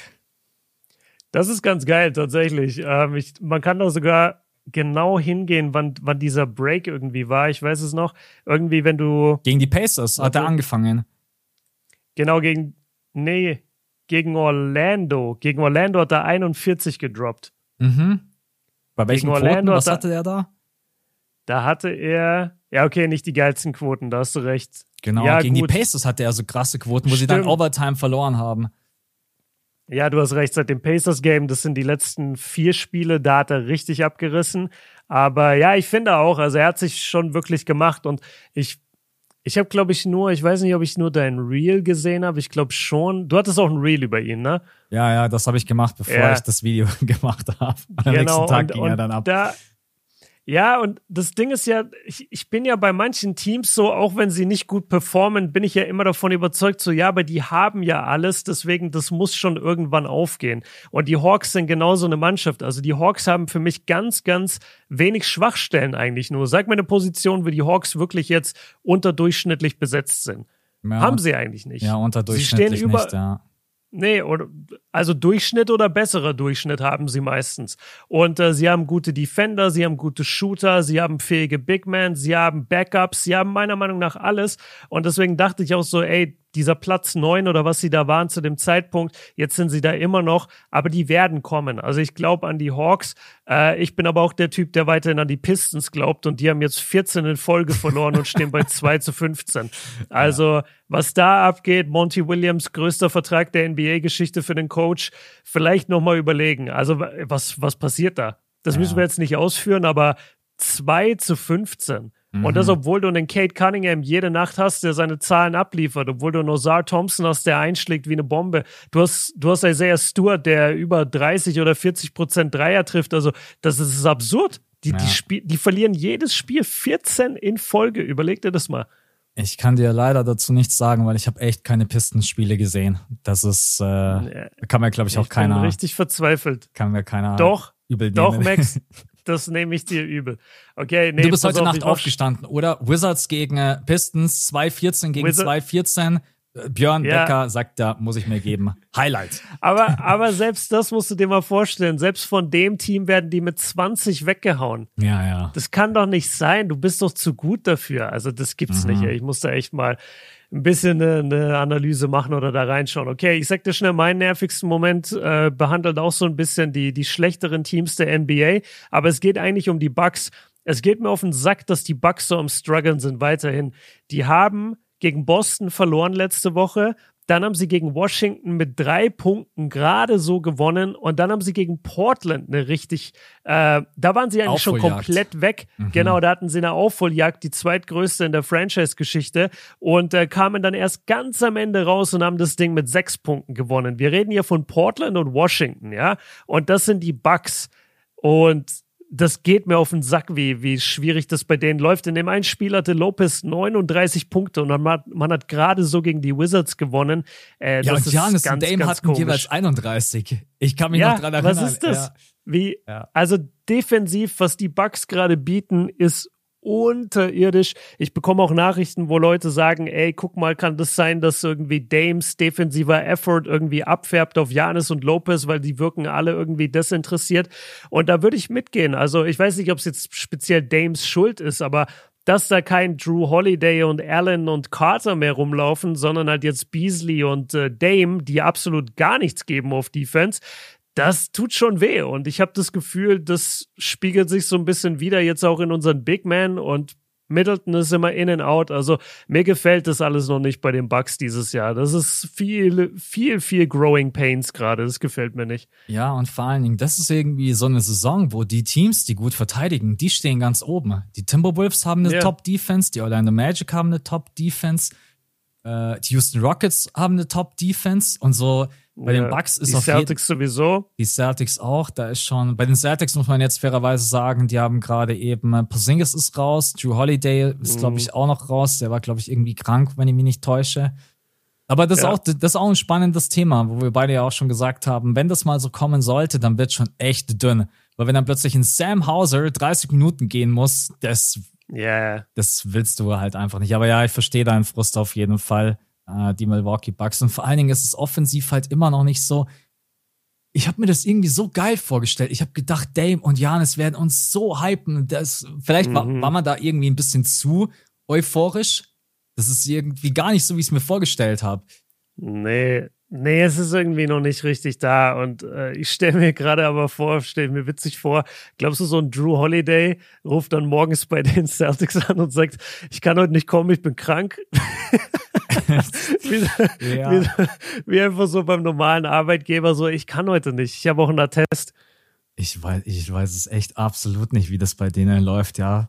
Wahrscheinlich, oder? Wenn du krank bist, was sollst du machen? Fährst du nicht rein zur yeah. Facility und sagst, hey, Leute, ich kann nicht und dann fährst du wieder zurück, je nachdem, wie ja, ne? weit du weg wohnst. Aber, ja, genau, vor allem wenn du weiter weg wohnst, dann bist du da so eine Stunde im Stau unterwegs. Mhm. In den USA, in manchen Städten hast du da echt Probleme.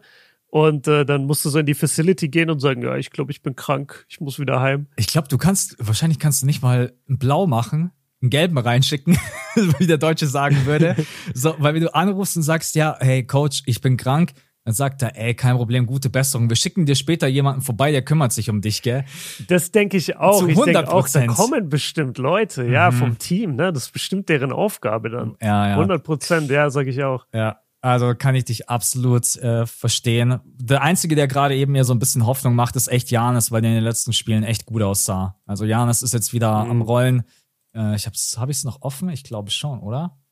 Ja, genau. In den letzten vier Spielen 31,8 Punkte bei 59 Prozent aus dem Feld von der Freiwurflinie. Ja, irgendwie auch spannend, dass er da wieder abgebaut hat oder wieder länger braucht oder wieder unsicherer hey. wird. Es ist irgendwie, keine Ahnung. Katastrophe. Äh, 12,8 12, Rebounds, davon 4,5 offensiv. Also er ist schon 1,8 Steals, 1,3 Blocks. Der Typ ist schon ein Bulldozer. Da, mhm. da kann man echt nichts äh, dagegen sagen. By the way, weil mir das gerade eben einfällt, und das ist ja unsere gemeinsame Fantasy League. Ey Leute, kommt mal rein in unsere Fantasy League. Pickt Janis, pickt Jokic, yes. pickt diese ganzen Spieler. Wir packen euch den Link mal unten rein.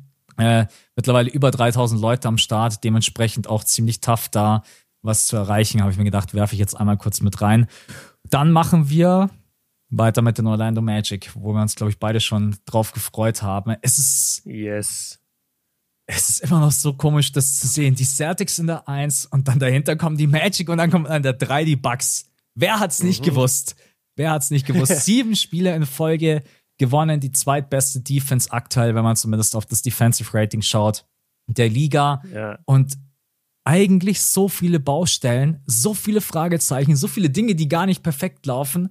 Und trotz allem stehen die da oben und die haben eine Team Chemistry, in die ich mich richtig verliebt habe. Wie die sich gegenseitig mhm. Mo schreit nur noch rum, yeah. Franz schreit Cole Anthony an nach dem Dank, jeder brüllt irgendwie jeden nur noch an. Es ist einfach, yeah. äh, es ist einfach nur geil. Ich weiß gar nicht, womit wir anfangen wollen, mit der Team Chemistry, mit den Problemen, mit der Rotation, mit der Bench. Es gibt so viele Geschichten, über die man gerade über die Orlando Magic erzählen kann. Hast du was, was du als erstes im Kopf hast? Also es steht und fällt mit dieser Defense. Sie haben halt wirklich immer wieder die beste Defense, dann eine Top 2, Top 3 Defense, je nachdem halt, es wechselt natürlich von Spieltag zu Spieltag so ein bisschen. Fünf schlechteste Offense übrigens der NBA wollen wir ganz kurz dazu erwähnen, ja, wie krass genau, die Defense also, sein muss. Also Offensive ist echt nicht so geil, aber die Defense ist der Wahnsinn und die, die hat so viele Aspekte, diese Defense. Also es fängt damit an, dass die natürlich wahnsinnig viel Size haben. Also mhm. Ben Caro ist groß, äh, Franz ist groß, äh, Bitazzi ist groß, Mo, Wendell Carter Jr. wieder, wenn er, wenn er wieder kommt. Jonathan Isaac war immer ein Depoy-Kandidat eigentlich, mhm. hatte dann diese ganzen Verletzungen und so ein bisschen Off-Court-Stuff, äh, aber wenn der spielt, ist der so ein Monster. Der, der Tatum an einer Possession komplett auseinandergenommen. Tatum wusste nicht, wohin. Das, der, der sieht den Korb gar nicht gegen Jonathan Isaac. Also die bringen halt diese Size mit, dann haben sie vergleichsweise eher kleinere Guards, die haben aber eine unglaubliche Penetranz, die gehen richtig hart auf den Stil, also vor allem Sachs natürlich muss man da erwähnen, aber auch Cole Anthony, Markel Fultz ist ein guter Verteidiger, wenn er auf dem Feld ist, ist jetzt viel verletzt leider gerade, dadurch kriegt Sachs viel mehr Minuten, dadurch kriegt Cole, nee, nicht Cole Anthony, ähm, ja doch, klar, Cole bekommt auch dadurch mehr Minuten. Schon. Genau.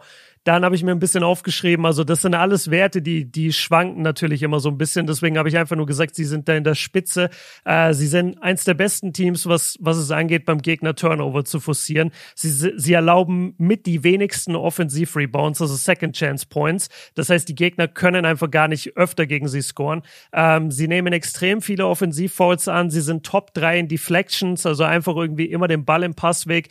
Und ähm, ja, sie, sie schaffen das einfach, die gegnerischen Defense Defenses, du musst dir das mal, sorry, Offenses, du musst dir das mal überlegen. Die haben gegen die Pacers gespielt, haben Halliburton bei zwölf Punkten und drei Assists gehalten. Mhm. Das ist ein Typ, der jede andere Nacht MVP-Zahlen auflegt und der gar nicht gestoppt werden kann. Dann haben sie gegen die Celtics gespielt. Da waren die Celtics ein bisschen geschwächt, ja, aber trotzdem war das, ist das eine der besten Offensiven oder mit die besten Offensivspieler, die es gibt in der Mannschaft und die halten die bei 96 Punkten unter 100. Schon das also sechste also das Mal übrigens in der Saison, das sechste Mal, dass sie den Gegner unter 100 halten. Das waren keine Lappen, muss man dazu sagen. Ja, genau, das, das wäre der nächste Punkt gewesen, aber genau, Max hat es schon gesagt. Also Hab die Liste wie, auch vor mir, hab die Liste vor mir.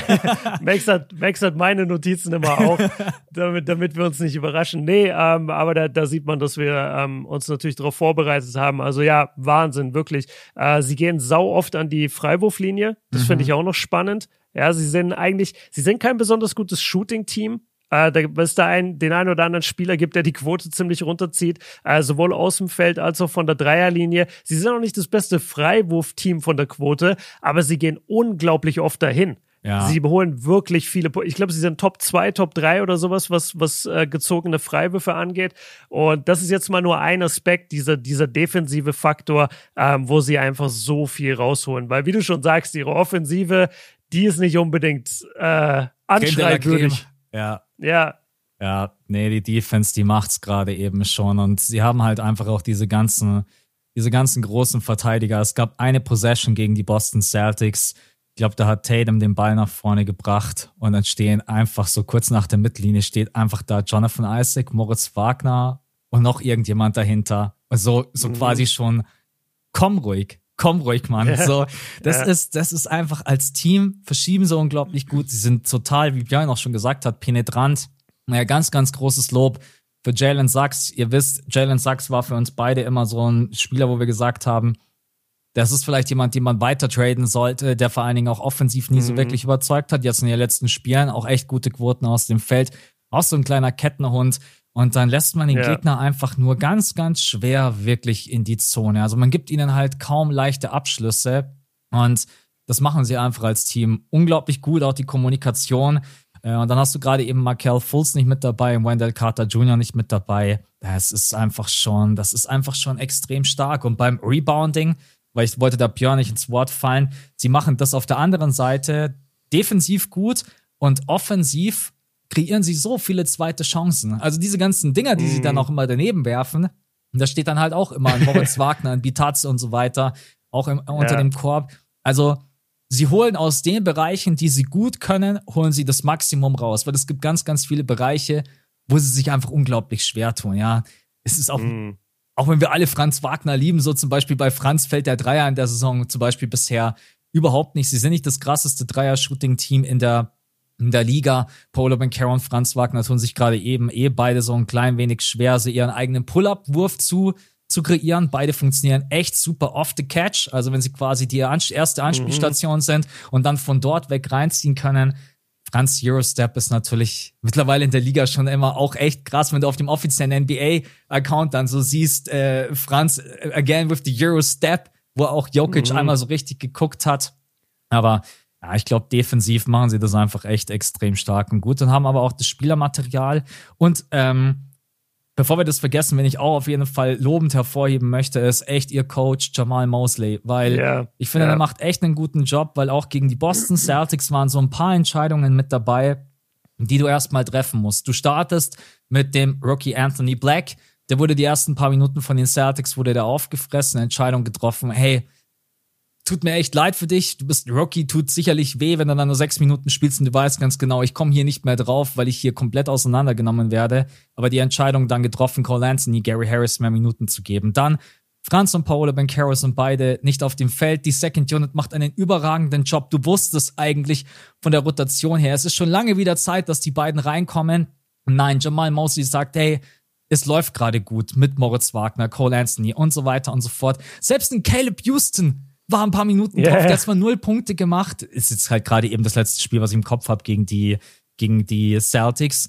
Ähm, ich finde, er hat einfach da ein unglaublich gutes Fingerspitzengefühl und deswegen auch mal Lob an ihm, äh, an ihn. Ich glaube, das ist sehr, sehr mhm. gut gecoacht. Defensiv, offensiv hängt es sicherlich ein bisschen am Spielermaterial und auch an, äh, ja, dass sich die Jungs auch alle noch entwickeln müssen. Die sind alle 22, 23, 24 Jahre jung. Wie äh, Björn ja. gerade gesagt hat, Moritz Wagner ist der Wett. Wo sind wir hier? Mhm. Also, ja, ja. wie alt ist Mo? Mo ist 27? 26? 26, ja. 26 steht noch bei, bei Basketball Reference. Ja, und das, das Geile ist ja, dass Orlando letztes Jahr schon so ein bisschen Geheimtipp irgendwann war dann von den Leuten. Ich habe es mir auch nochmal angeguckt, die sind halt katastrophal gestartet letztes Jahr, irgendwie fünf Siege, 20 Niederlagen. Und ab diesem Zeitpunkt aber waren die Plus 500 Team. Mhm. Also da haben sie mehr gewonnen, als sie verloren haben. Und das ist schon interessant, dass man sie da vielleicht schon so ein bisschen jetzt auf dem Schirm haben hätte sollen. Aber natürlich konntest du jetzt nicht wissen, dass sie die beste Defense oder mit die beste Defense der NBA spielen und Platz zwei im Osten sind vor den Bucks, die sich Dame geholt haben. Also damit habe ich jetzt nicht unbedingt gerechnet. Und vielleicht werden sie ja auch noch droppen. Da kommen wir vielleicht so ein bisschen zu den Problemen. Ich weiß nicht, hast, hast du spezielle, die du, die du direkt mitgebracht hast oder wo du sagst, so, hey, da sehe ich ein bisschen Fragezeichen? Ja, also vor allem bei den beiden Stars im Team, bei Paolo Bencaro und Franz Wagner, sehe ich halt noch brutal viel Luft nach oben. Ich bin ehrlich gesagt mhm. ziemlich entspannt, auch bei Franz Wagner. Klar, natürlich der Pull-Up-Wurf, der fällt gerade eben nicht und sein Dreier bisher in der Saison erst mit 29,2 Prozent. Aber ich bin jetzt nicht in der Position, wo ich mir so denke, oh Gott, der Dreier von Franz hat ihn hat ihn verlassen, weil Franz hat so eine gute Technik, hat sich da ja auch mhm. vor allen Dingen in den ersten beiden Jahren noch verbessert. Ähm, es ist gerade eben nur so, man merkt schon, Franz ist besser, wenn er in Transition, also in Transition sind die sowieso Wahnsinn, finde ich auch immer geil. Mhm. Die bekommen den Defensiv-Rebound und die gucken schon immer so ein bisschen, wo ist Franz? Weil Franz ist mhm. so eine Maschine. Also wirklich, wenn der Ey. auf die Defense zusteuert, der hat so ein gutes Gespür dafür okay, da ist ein Spieler, da ist ein Spieler, links vorbei, rechts vorbei, was mache ich jetzt? Da ist er einfach unglaublich stark. Aber ich glaube, bei ihm ist einfach gerade so ein kleiner, ganz normaler Slump. Er lässt auch mal einen Layup liegen, wo ich mir so denke, ey, Franz, den machst du ja normalerweise blind. Äh, deswegen, ich glaube, die beiden haben echt Probleme. Pull-Up-Game, Isolation-Game, da tun sie sich extrem schwer. Aber beide sind auch noch unglaublich jung. Das wäre jetzt mal so das erste Problem, was ich mir aufgeschrieben habe, dass die beiden Stars im Team mhm. halt auch noch ganz, ganz viel Luft nach oben haben und natürlich auch dieses Team irgendwo abhängig davon ist, dass die Offense auch über die beiden läuft. Und wenn die halt noch nicht zu 100% funktionieren, dann ist es klar, dass die Offense jetzt nicht aussieht wie, wir hatten überhaupt die beste Offense. Ah ja, wie die Indiana Pacers. Genau, dass die Offense nicht aussieht ja. wie bei den Indiana Pacers. Ja, gut, da, da brauchst du aber auch echt einen Halliburton, der das ganze Stell Ding dir mal vor, in dem Team in Halliburton, Lights oh out. Oh mein Gott.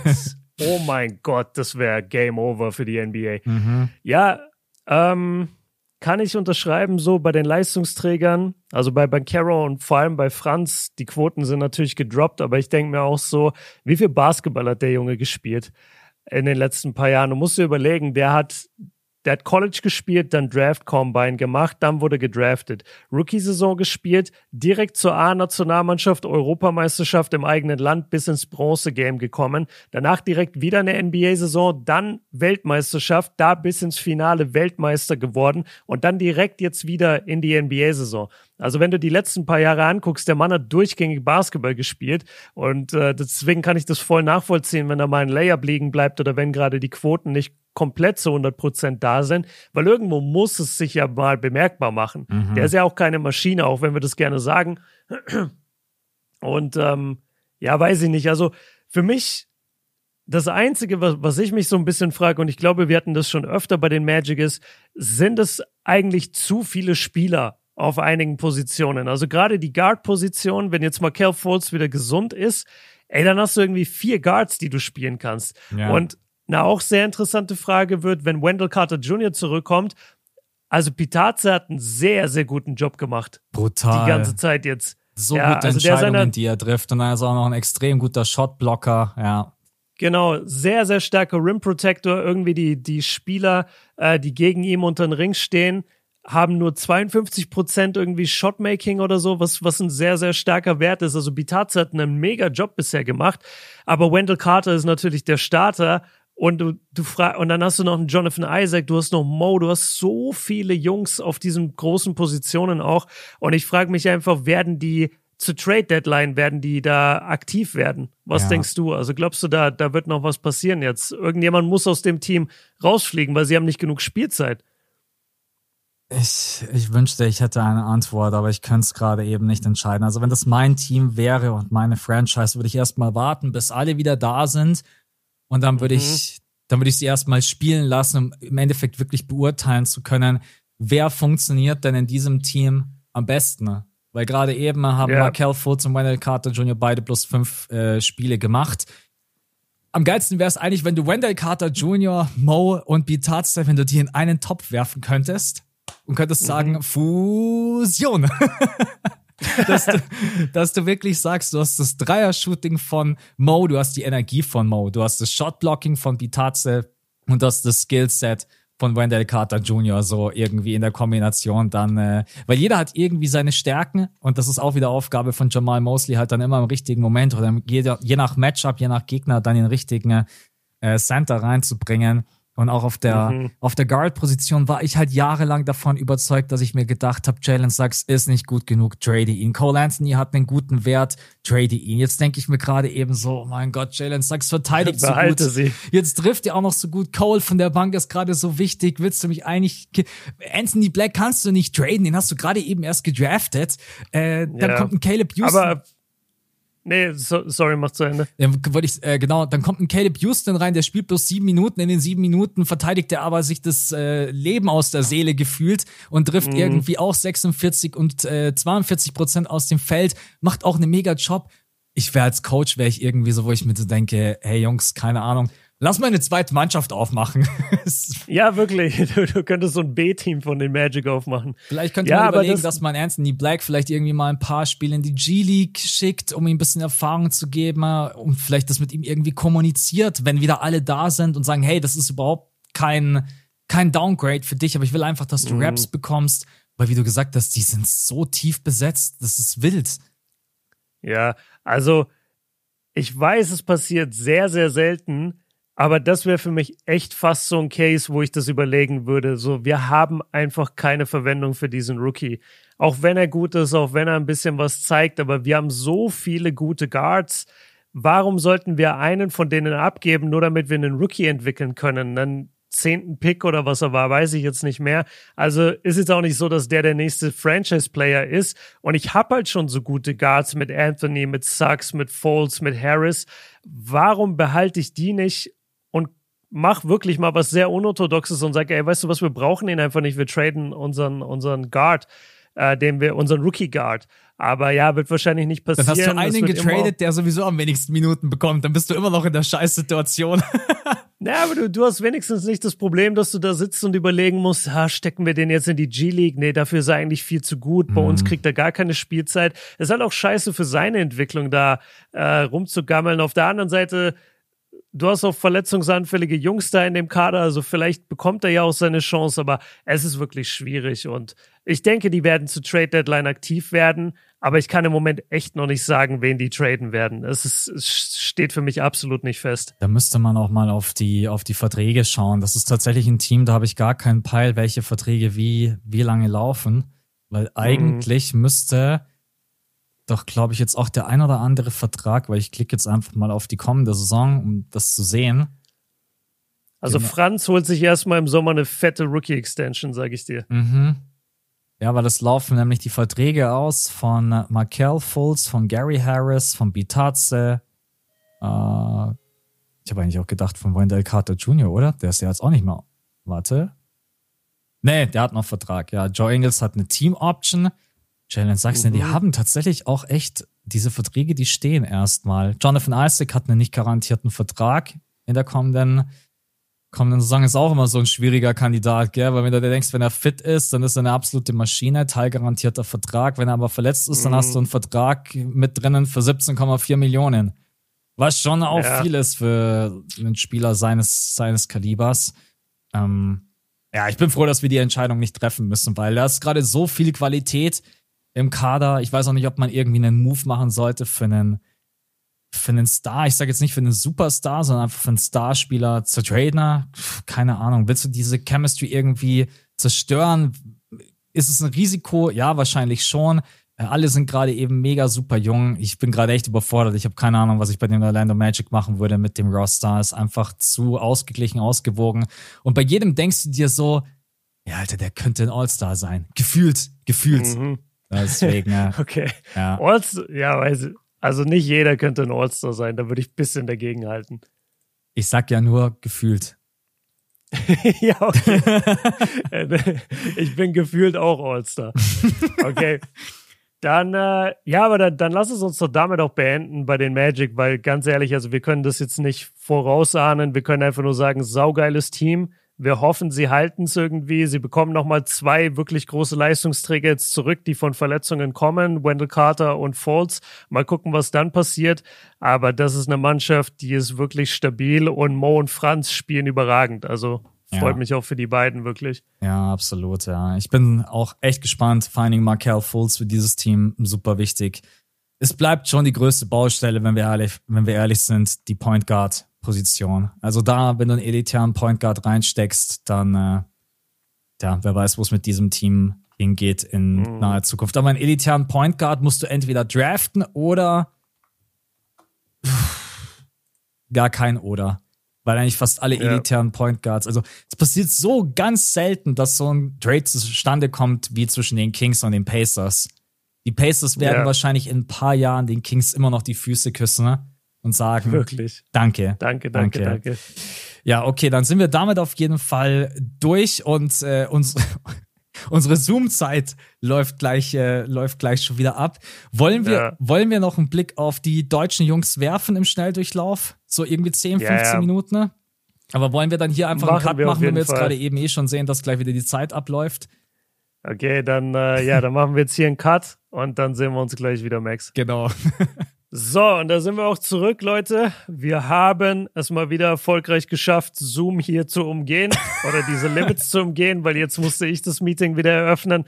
Wilde, wilde, wilde Recording-Phase heute, wirklich. Ich hoffe, äh, schon ab dem Patreon-Pod am Freitag wird's äh, auf jeden ich Fall wieder besser. Auch. Aber ja, das ziehen wir jetzt heute einmal so durch und wir haben gesagt, ey, wir reden jetzt einmal auch über die deutschen Spieler äh, abseits von Mo und Franz, nachdem die jetzt natürlich eine Menge Schein bekommen haben, eine Menge Screentime oder Audiotime. Und ich würde ehrlich gesagt direkt gerne mit Dennis anfangen, einfach mhm. weil ich ihn jetzt zuletzt gesehen habe, auch gegen Cleveland. Und äh, da hat er eine krasse Crunch-Time abgeliefert. Ja. Also Dennis ist wirklich ein solider Go-To-Guy ich würde mir bei ihm, er spielt so mega gut. Immer wenn er so richtig aggressiv auch vom Scoring her ist, dann gewinnen sie die Spiele.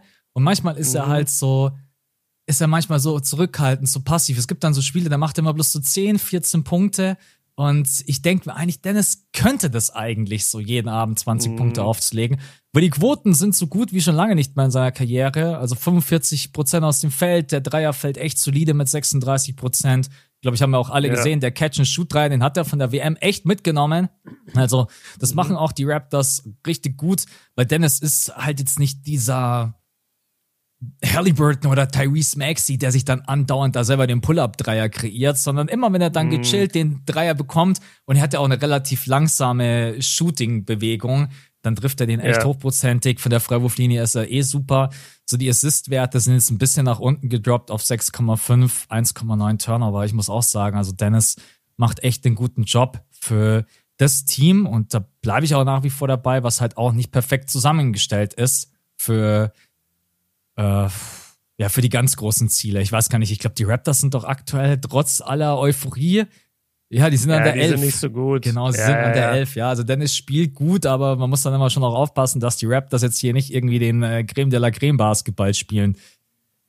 Ja, aber obwohl sie ja gar nicht, also ich finde auch, ähm, immer wenn ich sie mir angucke, denke ich mir eigentlich, ey, die sind in diesen Spielen, wir sind halt auch noch sehr früh in der Saison, also die haben gerade einen Rekord von 8 zu 9. Mhm. Weißt du, das ist jetzt nicht die Welt. Lass die mal drei Spiele in Folge gewinnen, dann stehen sie plötzlich 11, 9, dann sieht wieder alles ganz anders aus. Also ich glaube, man muss jetzt gerade einfach am Anfang so ein bisschen aufpassen, dass man nicht alles zu hoch setzt. Ähm, aber ja, ich gebe dir recht, also Dennis wirkt manchmal so, oder du denkst dir oft, ey, er könnte eigentlich noch mehr er könnte noch mehr übernehmen. Aber ich glaube, da ist er intrinsisch auch einfach oft zu sehr noch Point Guard. Oder er ist ja ein Point Guard. Ähm, und du merkst es einfach. Es ist nicht seine Rolle, da irgendwie 15, 20 Würfe zu nehmen, sondern in jedem Spiel, sondern er will, glaube ich, auch immer so ein bisschen gucken, dass die anderen gut, ähm, ja. gut laufen, dass es bei Siakam läuft, dass es bei OG läuft. Scotty Barnes hat ja eine sehr, sehr krasse Leistungsexplosion dieses Jahr. Also ich glaube, er ist da einfach sehr bemüht zu gucken, dass es für die anderen auch immer läuft. Und da merkt man halt seine Point Guard Intuition, was ich eigentlich auch ganz, äh, ganz cool finde, dass er die nach wie vor hat und jetzt nicht einfach nur wild drauf losballert die ganze Zeit. Auf jeden Fall, das ist super positiv, weil wenn Dennis Schröder jetzt da plötzlich 18 oder 20 Würfe nimmt und brickt dann irgendwie, keine Ahnung, mhm. 70 Prozent davon, dann sagen wir auch alle, hey Dennis, was geht bei dir ab? Du hast Pascal Siakam, yeah. Scotty Barnes, OG Ananobi, Gary Trent Jr. und so weiter.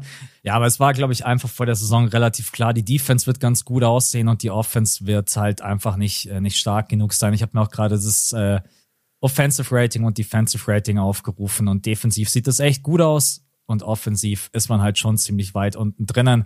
Aber um das kurz zu machen, also ich finde, Dennis Schröder macht da bisher echt, bisher echt einen guten Job defensiv auch. Er ist einfach ein guter defensiver Point Guard. Äh, und manche Spiele hat man ja auch knapp verloren, muss man auch ganz klar sagen. Mhm. Also die Raptors ähm, ja, sind ein Fighter-Team, machen Spaß. Genau, ach so, das war ein Vorschlag von Björn. Jakob Pöltl wollten wir, glaube ich, auch noch mit reinnehmen, oder? So ja, ein klein genau. wenig. Ja. Ich glaube, Jakob Pöltl spielt seit, keine Ahnung, vier, fünf Jahren das Gleiche und das Gleiche ist einfach so gut. Also er ist einfach jemand, der mhm. hochprozentig finisht, 72,7 Prozent, ist einfach selbst für einen Center ist es einfach ein extrem starker Wert. Er offensiv rebounded, 2,8 hat er da im Schnitt, 8,5 insgesamt. Äh, Blockwerte war er, glaube ich, schon mal einen kleinen Ticken besser. Ich da gerade eben drauf schaue, 0,9 ja. Blocks. Ja, wobei die letzten Jahre 1,2, 1,3, 1,1. So. Ähm, Habe ihn jetzt auch nicht so im Detail immer verfolgt. Aber ich würde sagen, Jakob Pöltl macht einen grundsoliden Job und gibt ja einfach immer sein, seine 11,3 Punkte und halt 8,5 mhm. Rebounds. Das passt doch, oder? Ja, voll. Also die 72,7 Feldwurfquote, die sind schon extrem krass. Also damit führt er gerade auch die Liga an. Er ist für mich auch ein sehr, sehr guter Blocksteller. Also ich will jetzt nicht Steven Adams Level gehen, aber ich finde immer, wenn Pörtl einen Block stellt, dann steht der halt richtig. Mhm. Und das ist natürlich vor allem für Dennis gut. Das gefällt mir eigentlich ganz cool. Er macht dann daraus jetzt nicht unbedingt so viel, aber einfach diese, dieses an ihm kannst du jeden Gegner abstreifen. Das finde ich eigentlich ganz geil. Ähm, und ja, das Rebounding ist halt etwas, was komplett immer unterschätzt wird, glaube ich, bei ihm. Also halt drei Offensiv-Rebounds über Jahre hinweg zu holen in der Liga ist wirklich krass. Ähm, 8,5 insgesamt, 11 Punkte, ja, super solide. Also jedes Mal, wenn ich ihn sehe, wenn ich mir ein Raptors-Spiel angucke oder er ist in der Crunch-Time mit drauf und ich sehe es mir bei YouTube an oder so mit den Leuten, dann denke ich mir immer, ey, Jakob ist einfach so solide. Du kannst dich immer auf den verlassen, dass er dir genau das gibt. Deswegen, ja. ja, ich wollte ihn auf jeden Fall mit reinnehmen als deutschsprachigen Spieler, aber ja, wir müssen es auch nicht enorm ausführen, weil es ist jetzt auch nicht so, dass wir beide da sitzen und sagen, lass mal heute Jakob Pörtl analysieren.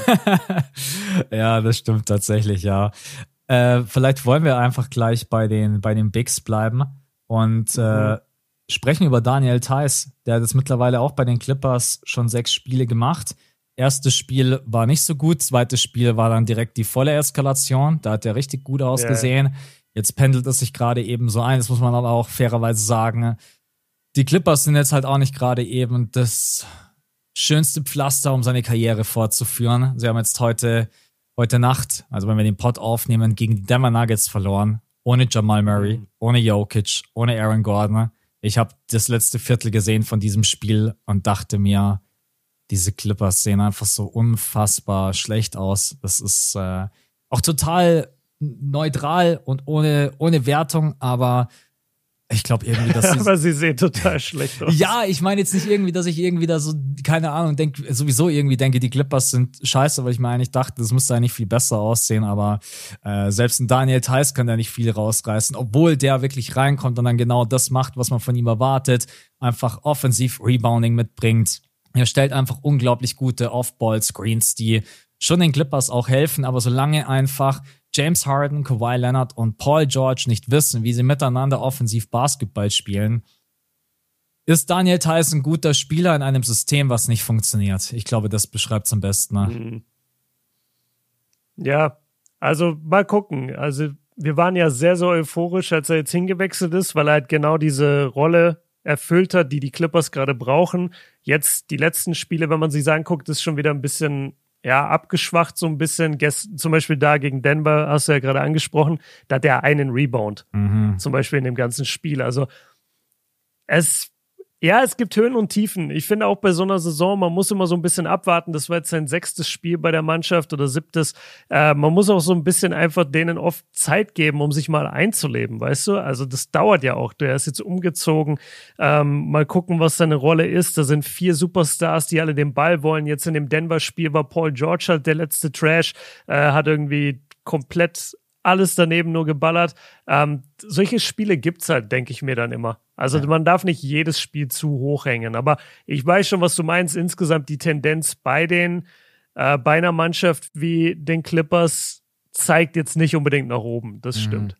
Ja, für Daniel Theiss habe ich übrigens bloß lobende Worte übrig gehabt. Also meine Kritik ging schon an die Clippers, also an dieses ja. Star-Trio oder Quartett, was auch immer, wie ihr das möchtet. Tyron Lue, also ich glaube, dass äh, ja klar, man kann immer sagen, gibt den Teams Zeit. Ich sag euch ganz ehrlich, ich komme irgendwann an den Punkt, wo ich sage, ihr hattet jetzt genug Zeit. Also ab Spiel 25 mhm. bin ich mhm. dann schon so, dass ich sage, die Sample Size bei jedem Team ist groß genug. Wir sind noch nicht bei Spiel 25, aber so alles alles kann die Zeit dann auch nicht heilen und ich glaube bei den Clippers irgendwie aktuell einfach nicht dran. Aber äh, mal gucken, wie es bei wie es bei denen weitergeht. Dann hätten wir noch als, nee, als vorletzter Hartenstein. Genau.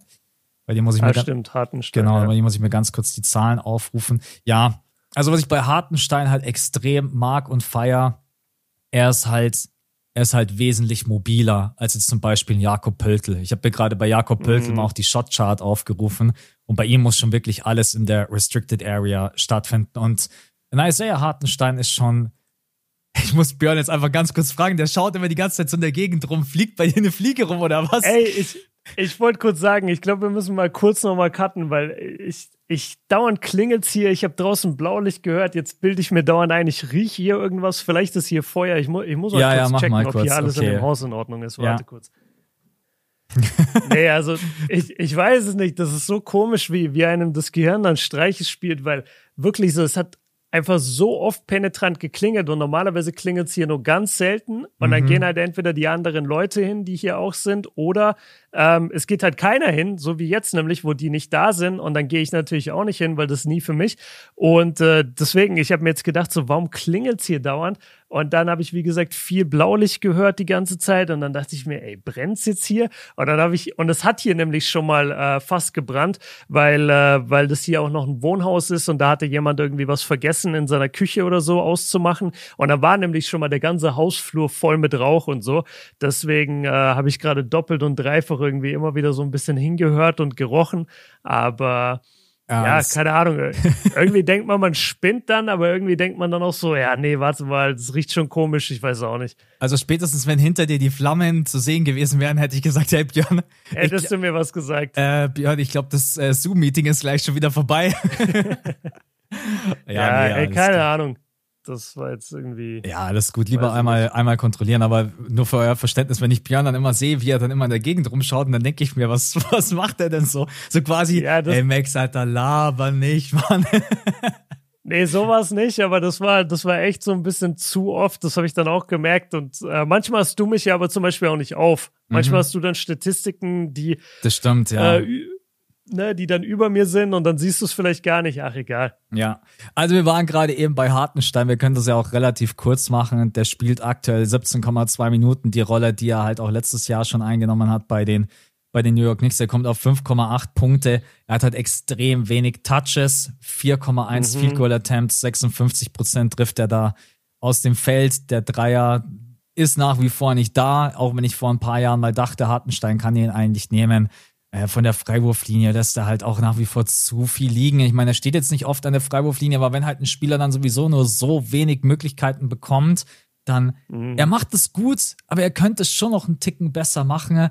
Aber ja, generell muss ich auch sagen, er stellt unglaublich gute Screens. Ich glaube, er hat auch, ähm, er hat ja. auch echt extrem gute Laufwege. Ich finde, er ist nochmal ein bisschen äh, mobiler darin, den Pick dann auch aufzulösen und dann Richtung Korb mhm. zu gehen.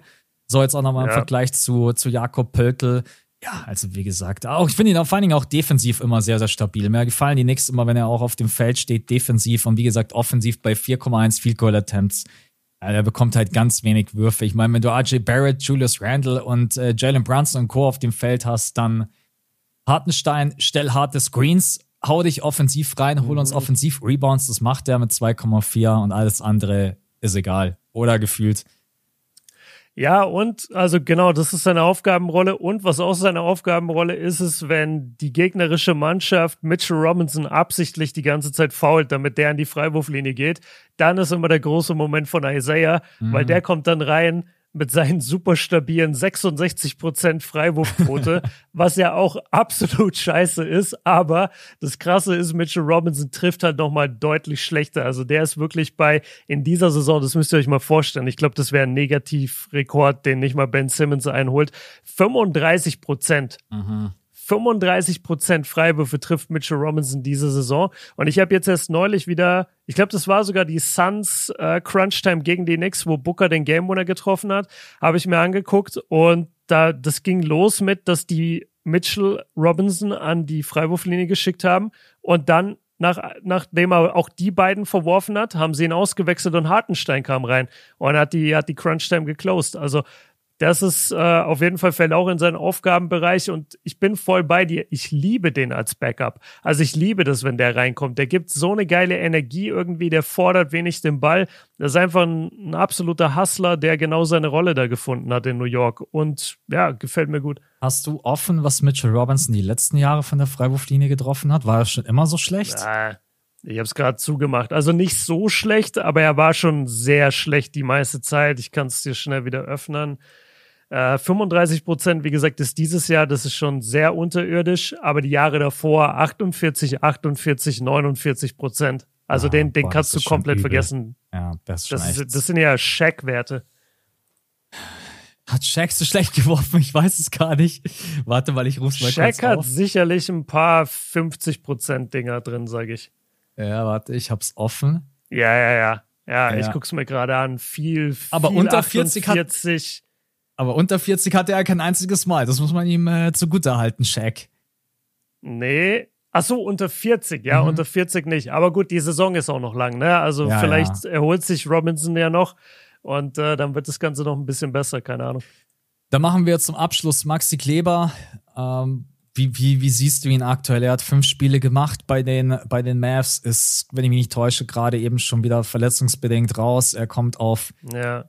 3,4 Punkte, 25 Prozent aus dem Feld, 33 Prozent von der Dreierlinie. Ja, der Rest halt 4,2 Rebounds, 2 Assists, 0,8 Turnover, 0,2 Steals, 0,2 Blocks. Das ist eigentlich voll egal. Ich stelle mir gerade einfach nur die Frage, wie geht's weiter mit Maxi Kleber bei den, bei den Mavs, weil ich habe irgendwie das Gefühl, Er hat die letzten Jahre abgebaut, auch weil er natürlich oft verletzt war. Und pff, bin gerade wenig überzeugt von ihm, wenn ich ehrlich bin. Mhm. Ja, also du hast mich gefragt, wie siehst du gerade Maxi Kleber? Und ich dachte mir halt sofort, ich sehe ihn, ich sehe ihn ja nicht. Mhm. Also er spielt, er spielt halt nur, hat nur fünf Spiele gemacht und wenn er auf dem Feld ist, dann spielt er eigentlich auch nur 18 Minuten. Also das war auch deutlich weniger als in den Jahren jetzt zuvor. Er hat überhaupt nicht seine Form, er ist schon wieder verletzt. Ja, wir, wir können da wenig sagen. Also ich mag ihn ja eigentlich total. Ich finde ihn unendlich sympathisch. Das mag ich sowieso eigentlich immer an den deutschen Spielern, dass die, aber Maxi nochmal im Speziellen, der ist so freundlich habe ich ja schon mal erzählt, wir haben den mal äh, interviewt für Undrafted und normalerweise ist es so, du gehst in diese Zoom-Calls und die Spieler kommen dann so irgendwann nach einer Stunde mal und Maxi war einfach zehn Minuten vor Beginn schon in diesem Zoom-Call und saß da allein und mhm. hat gewartet. Ja. Und, und das zeigt mir irgendwie, wie krass bodenständig der, der ist, der ist so korrekt einfach. Ähm, aber ja, am Ende des Tages, also ich glaube, die, die Mavs sind gerade auch gar nicht zufrieden und werden vielleicht auch gucken, ihn zu traden. Und dann habe ich mir gedacht, das ist eigentlich eine witzige Situation, weil ich weiß nicht, ob ein Dennis und ein Maxi, vor allem Dennis wird es dann sein. Dennis hat, glaube ich, nicht genug Star Power, dass er bei Trades mitreden kann. Und theoretisch, theoretisch könnte ja Toronto sagen, ey, wir sind voll interessiert an Maxi Kleber. Ich glaube, wir kriegen den hin. Wow. Und dann wäre das so eine witzige Situation, wenn die plötzlich in der gleichen Mannschaft wären. Ja, das, äh, also ich würde mich dagegen nicht wehren, wenn das passieren sollte. Es wäre unglaublich lustig, aber ich glaube. Wäre schon funny. Aber aktuell hat Maxi, glaube ich, überhaupt keinen Trade Value, weil der hat jetzt auch nicht irgendwie einen Vertrag nee. von. Äh, hat verdient Noch Maxi? die nächsten drei Jahre jeweils elf Millionen im Jahr. Elf Millionen, das ist echt. Ja, das ist. Ja, es ist schon besser gealtert, muss man sagen. Oder? Also ich finde elf Millionen. Klar, jetzt gerade ist es nicht wert, aber sagen wir mal, er wäre ein vernünftiger Free-and-D-Player, der irgendwie 25 Minuten spielt. Ich glaube, die 11 Millionen würdest du schon verzeihen. Ja, ich meine, den Vertrag hat er ja auch damals bekommen, weil er da eben halt auch, auch einer der besten 3D-Player der Liga war. Den Dreier ja, immer eben. gut getroffen und äh, defensiv äh, waren die Mavs mit ihm einfach immer unglaublich stark. Aber jetzt die vor allen Dingen seine Verletzungsanfälligkeit macht mir echt Sorgen. Also das fing alles so ja. ja. vor zwei, drei Jahren an. Jetzt hat er letzte Saison nur 37 Spiele gemacht, jetzt nur fünf Spiele, davor auch. Also er hat, genau, er hatte die ersten Jahre hatte er immer seine 70 plus Spiele und danach ist es dann immer weniger und weniger geworden. Ne? Ähm, mhm. Ja, bin, bin extrem gespannt und tut mir auch leid für die Mavs, weil für die Mavs und vor allen Dingen er war immer irgendwie so das Paradebeispiel dafür, wie ein Spieler neben Luca aussehen sollte eigentlich jemand, der ja, gut genau. verteidigt, der, der sich gut bewegt, der den Dreier trifft, der ein starker Verteidiger ist, so der den Ball nicht viel in der Hand braucht. Und der Maxi, ja. der spielt halt einfach gerade eben nicht. Ja, es ist, äh, und dann ist der Vertrag natürlich schon teuer. Also für einen Spieler, mhm. der dir plus 3,4 Punkte gibt. Ich meine, er hat nur fünf Spiele gemacht, äh, aber dann jetzt auch andauernd verletzt ist, dann tun die 11 Millionen halt schon weh. Aber warten wir ab, wenn er wieder da ist, weil dann kann man es natürlich besser beurteilen als gerade, als gerade jetzt.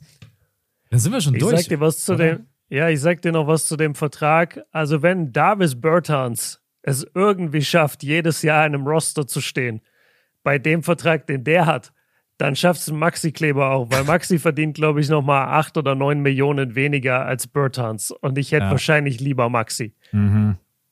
Ja, ich habe jetzt die Bertans Watch, habe ich die letzten Wochen nicht angeworfen. Ich habe ich hab gar keine Ahnung, was bei dem gerade eben was bei dem gerade eben abgeht. Ich auch nicht, aber ich kann dir, ich kann dir auswendig sagen, es ist keine 19 Millionen im Jahr wert. Wie, wieso? Er hat fünf Spiele gemacht und kommt auch auf 3,4 Punkte. ja, siehst du. Ey, was ist denn da los, Mann? Und wir sitzen hier und reißen uns den Arsch auf, ey, um unsere Kohle zu verdienen. Und die anderen droppen 3,4 Punkte und verdienen hier über 10 Millionen. Muss man mal ganz klar ansprechen. Wo sind wir denn hier?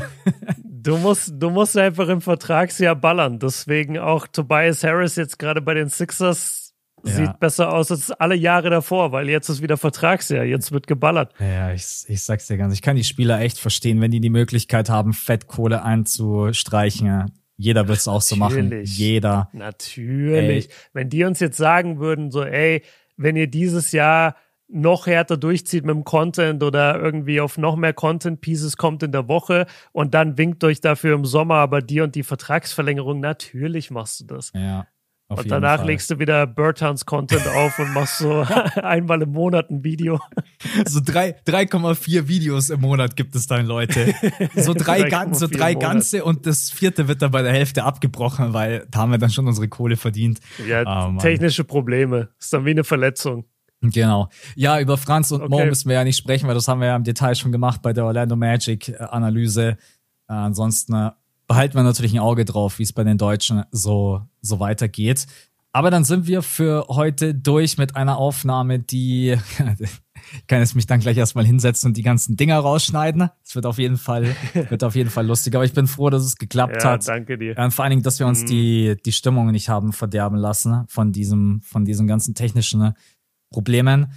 Hast du zum ja. Abschluss noch irgendwas zu, zu den Orlando Magic, zu den deutschen Jungs oder sind wir durch? Ich gucke gerade ehrlich gesagt so ein bisschen nach äh, Joshua Obiese.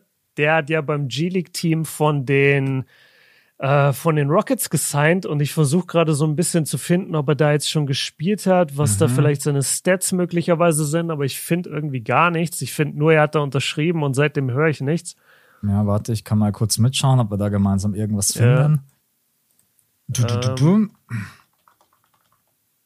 Meistens ist. Weil das war eigentlich warte mal, NBA G-League Stats, Joshua Biese. Er hat gespielt, ja.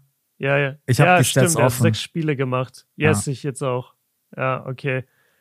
Aber ist es dieses Jahr? Ja, ist es. Ist okay, ja, Jahr, gut, er macht 2,7 Punkte im Moment, bekommt nur 7,6 Minuten. Also müssen wir mal gucken, ob da noch mehr Einsatzzeit irgendwann drin ist. Aber ja, Yoshi auf jeden Fall hat, glaube ich, zuletzt bei Frankfurt gespielt.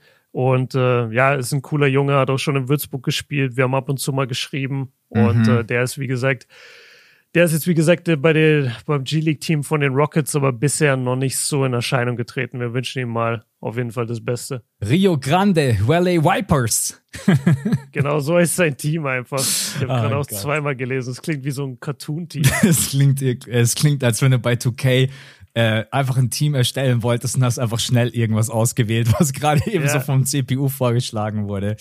Ja, okay. Stimmt. Haben wir das auch noch mit Alles reingenommen? Klar. Dann sind wir für yes. heute durch. Wir hoffen am Freitag beim oh. Patreon-Pods, wenn wir da aufnehmen, dass wieder alles normal läuft. Äh, genau, ich mache das Ding für euch fertig und dann hören wir beide uns wieder am Freitag. Hoffentlich ohne genau. technische Probleme, das wäre ganz nice. Ohne technische Probleme. Danke, dass du das äh, heute übernimmst. Das ist zwar eh die Arbeitsteilung so von uns, aber heute ist natürlich ein bisschen blöd für dich. Deswegen danke dir. Ja. Und, und an euch, äh, falls wir vielleicht mal auch irgendwie vom Kopf her raus waren. Also es war heute einfach echt ein bisschen eine komische Aufnahme. Wir haben das auch immer klar kommuniziert. Ja. Wir haben jetzt dreimal den Zoom-Call neu gestartet. Also es und davor 40 Minuten, 50 Minuten versucht, in irgendwelche anderen Recordings zu kommen, wo es gar nicht ging. Also ja, wir waren echt eigentlich matsch schon im Kopf, bevor es losging. Und das sind wir normalerweise erst danach. Genau. Aber ich glaube, das zeigt euch auch, dass wir alles dafür tun, dass der Pod einfach immer kommt und äh, deswegen ja. sagen wir Danke. Äh, Patrone, wir hören uns am Wochenende, am Samstag und an alle anderen geht das nächste Woche schon wieder weiter. Da mit dem In-Season-Tournament, äh, mit der Knockout-Stage. Das wird, glaube ich, auch richtig geil, da ein bisschen drüber zu sprechen. Mhm. Wer spielt gegeneinander, wer kommt weiter. Äh, K.O.-Spiele kriegt man in der NBA ja auch ganz, ganz selten. Und dann sind wir für heute raus, Leute. Danke fürs Reinhören. Danke an dich, Björn. Bis zum nächsten Mal. Danke dir. Ciao, ciao. Ciao.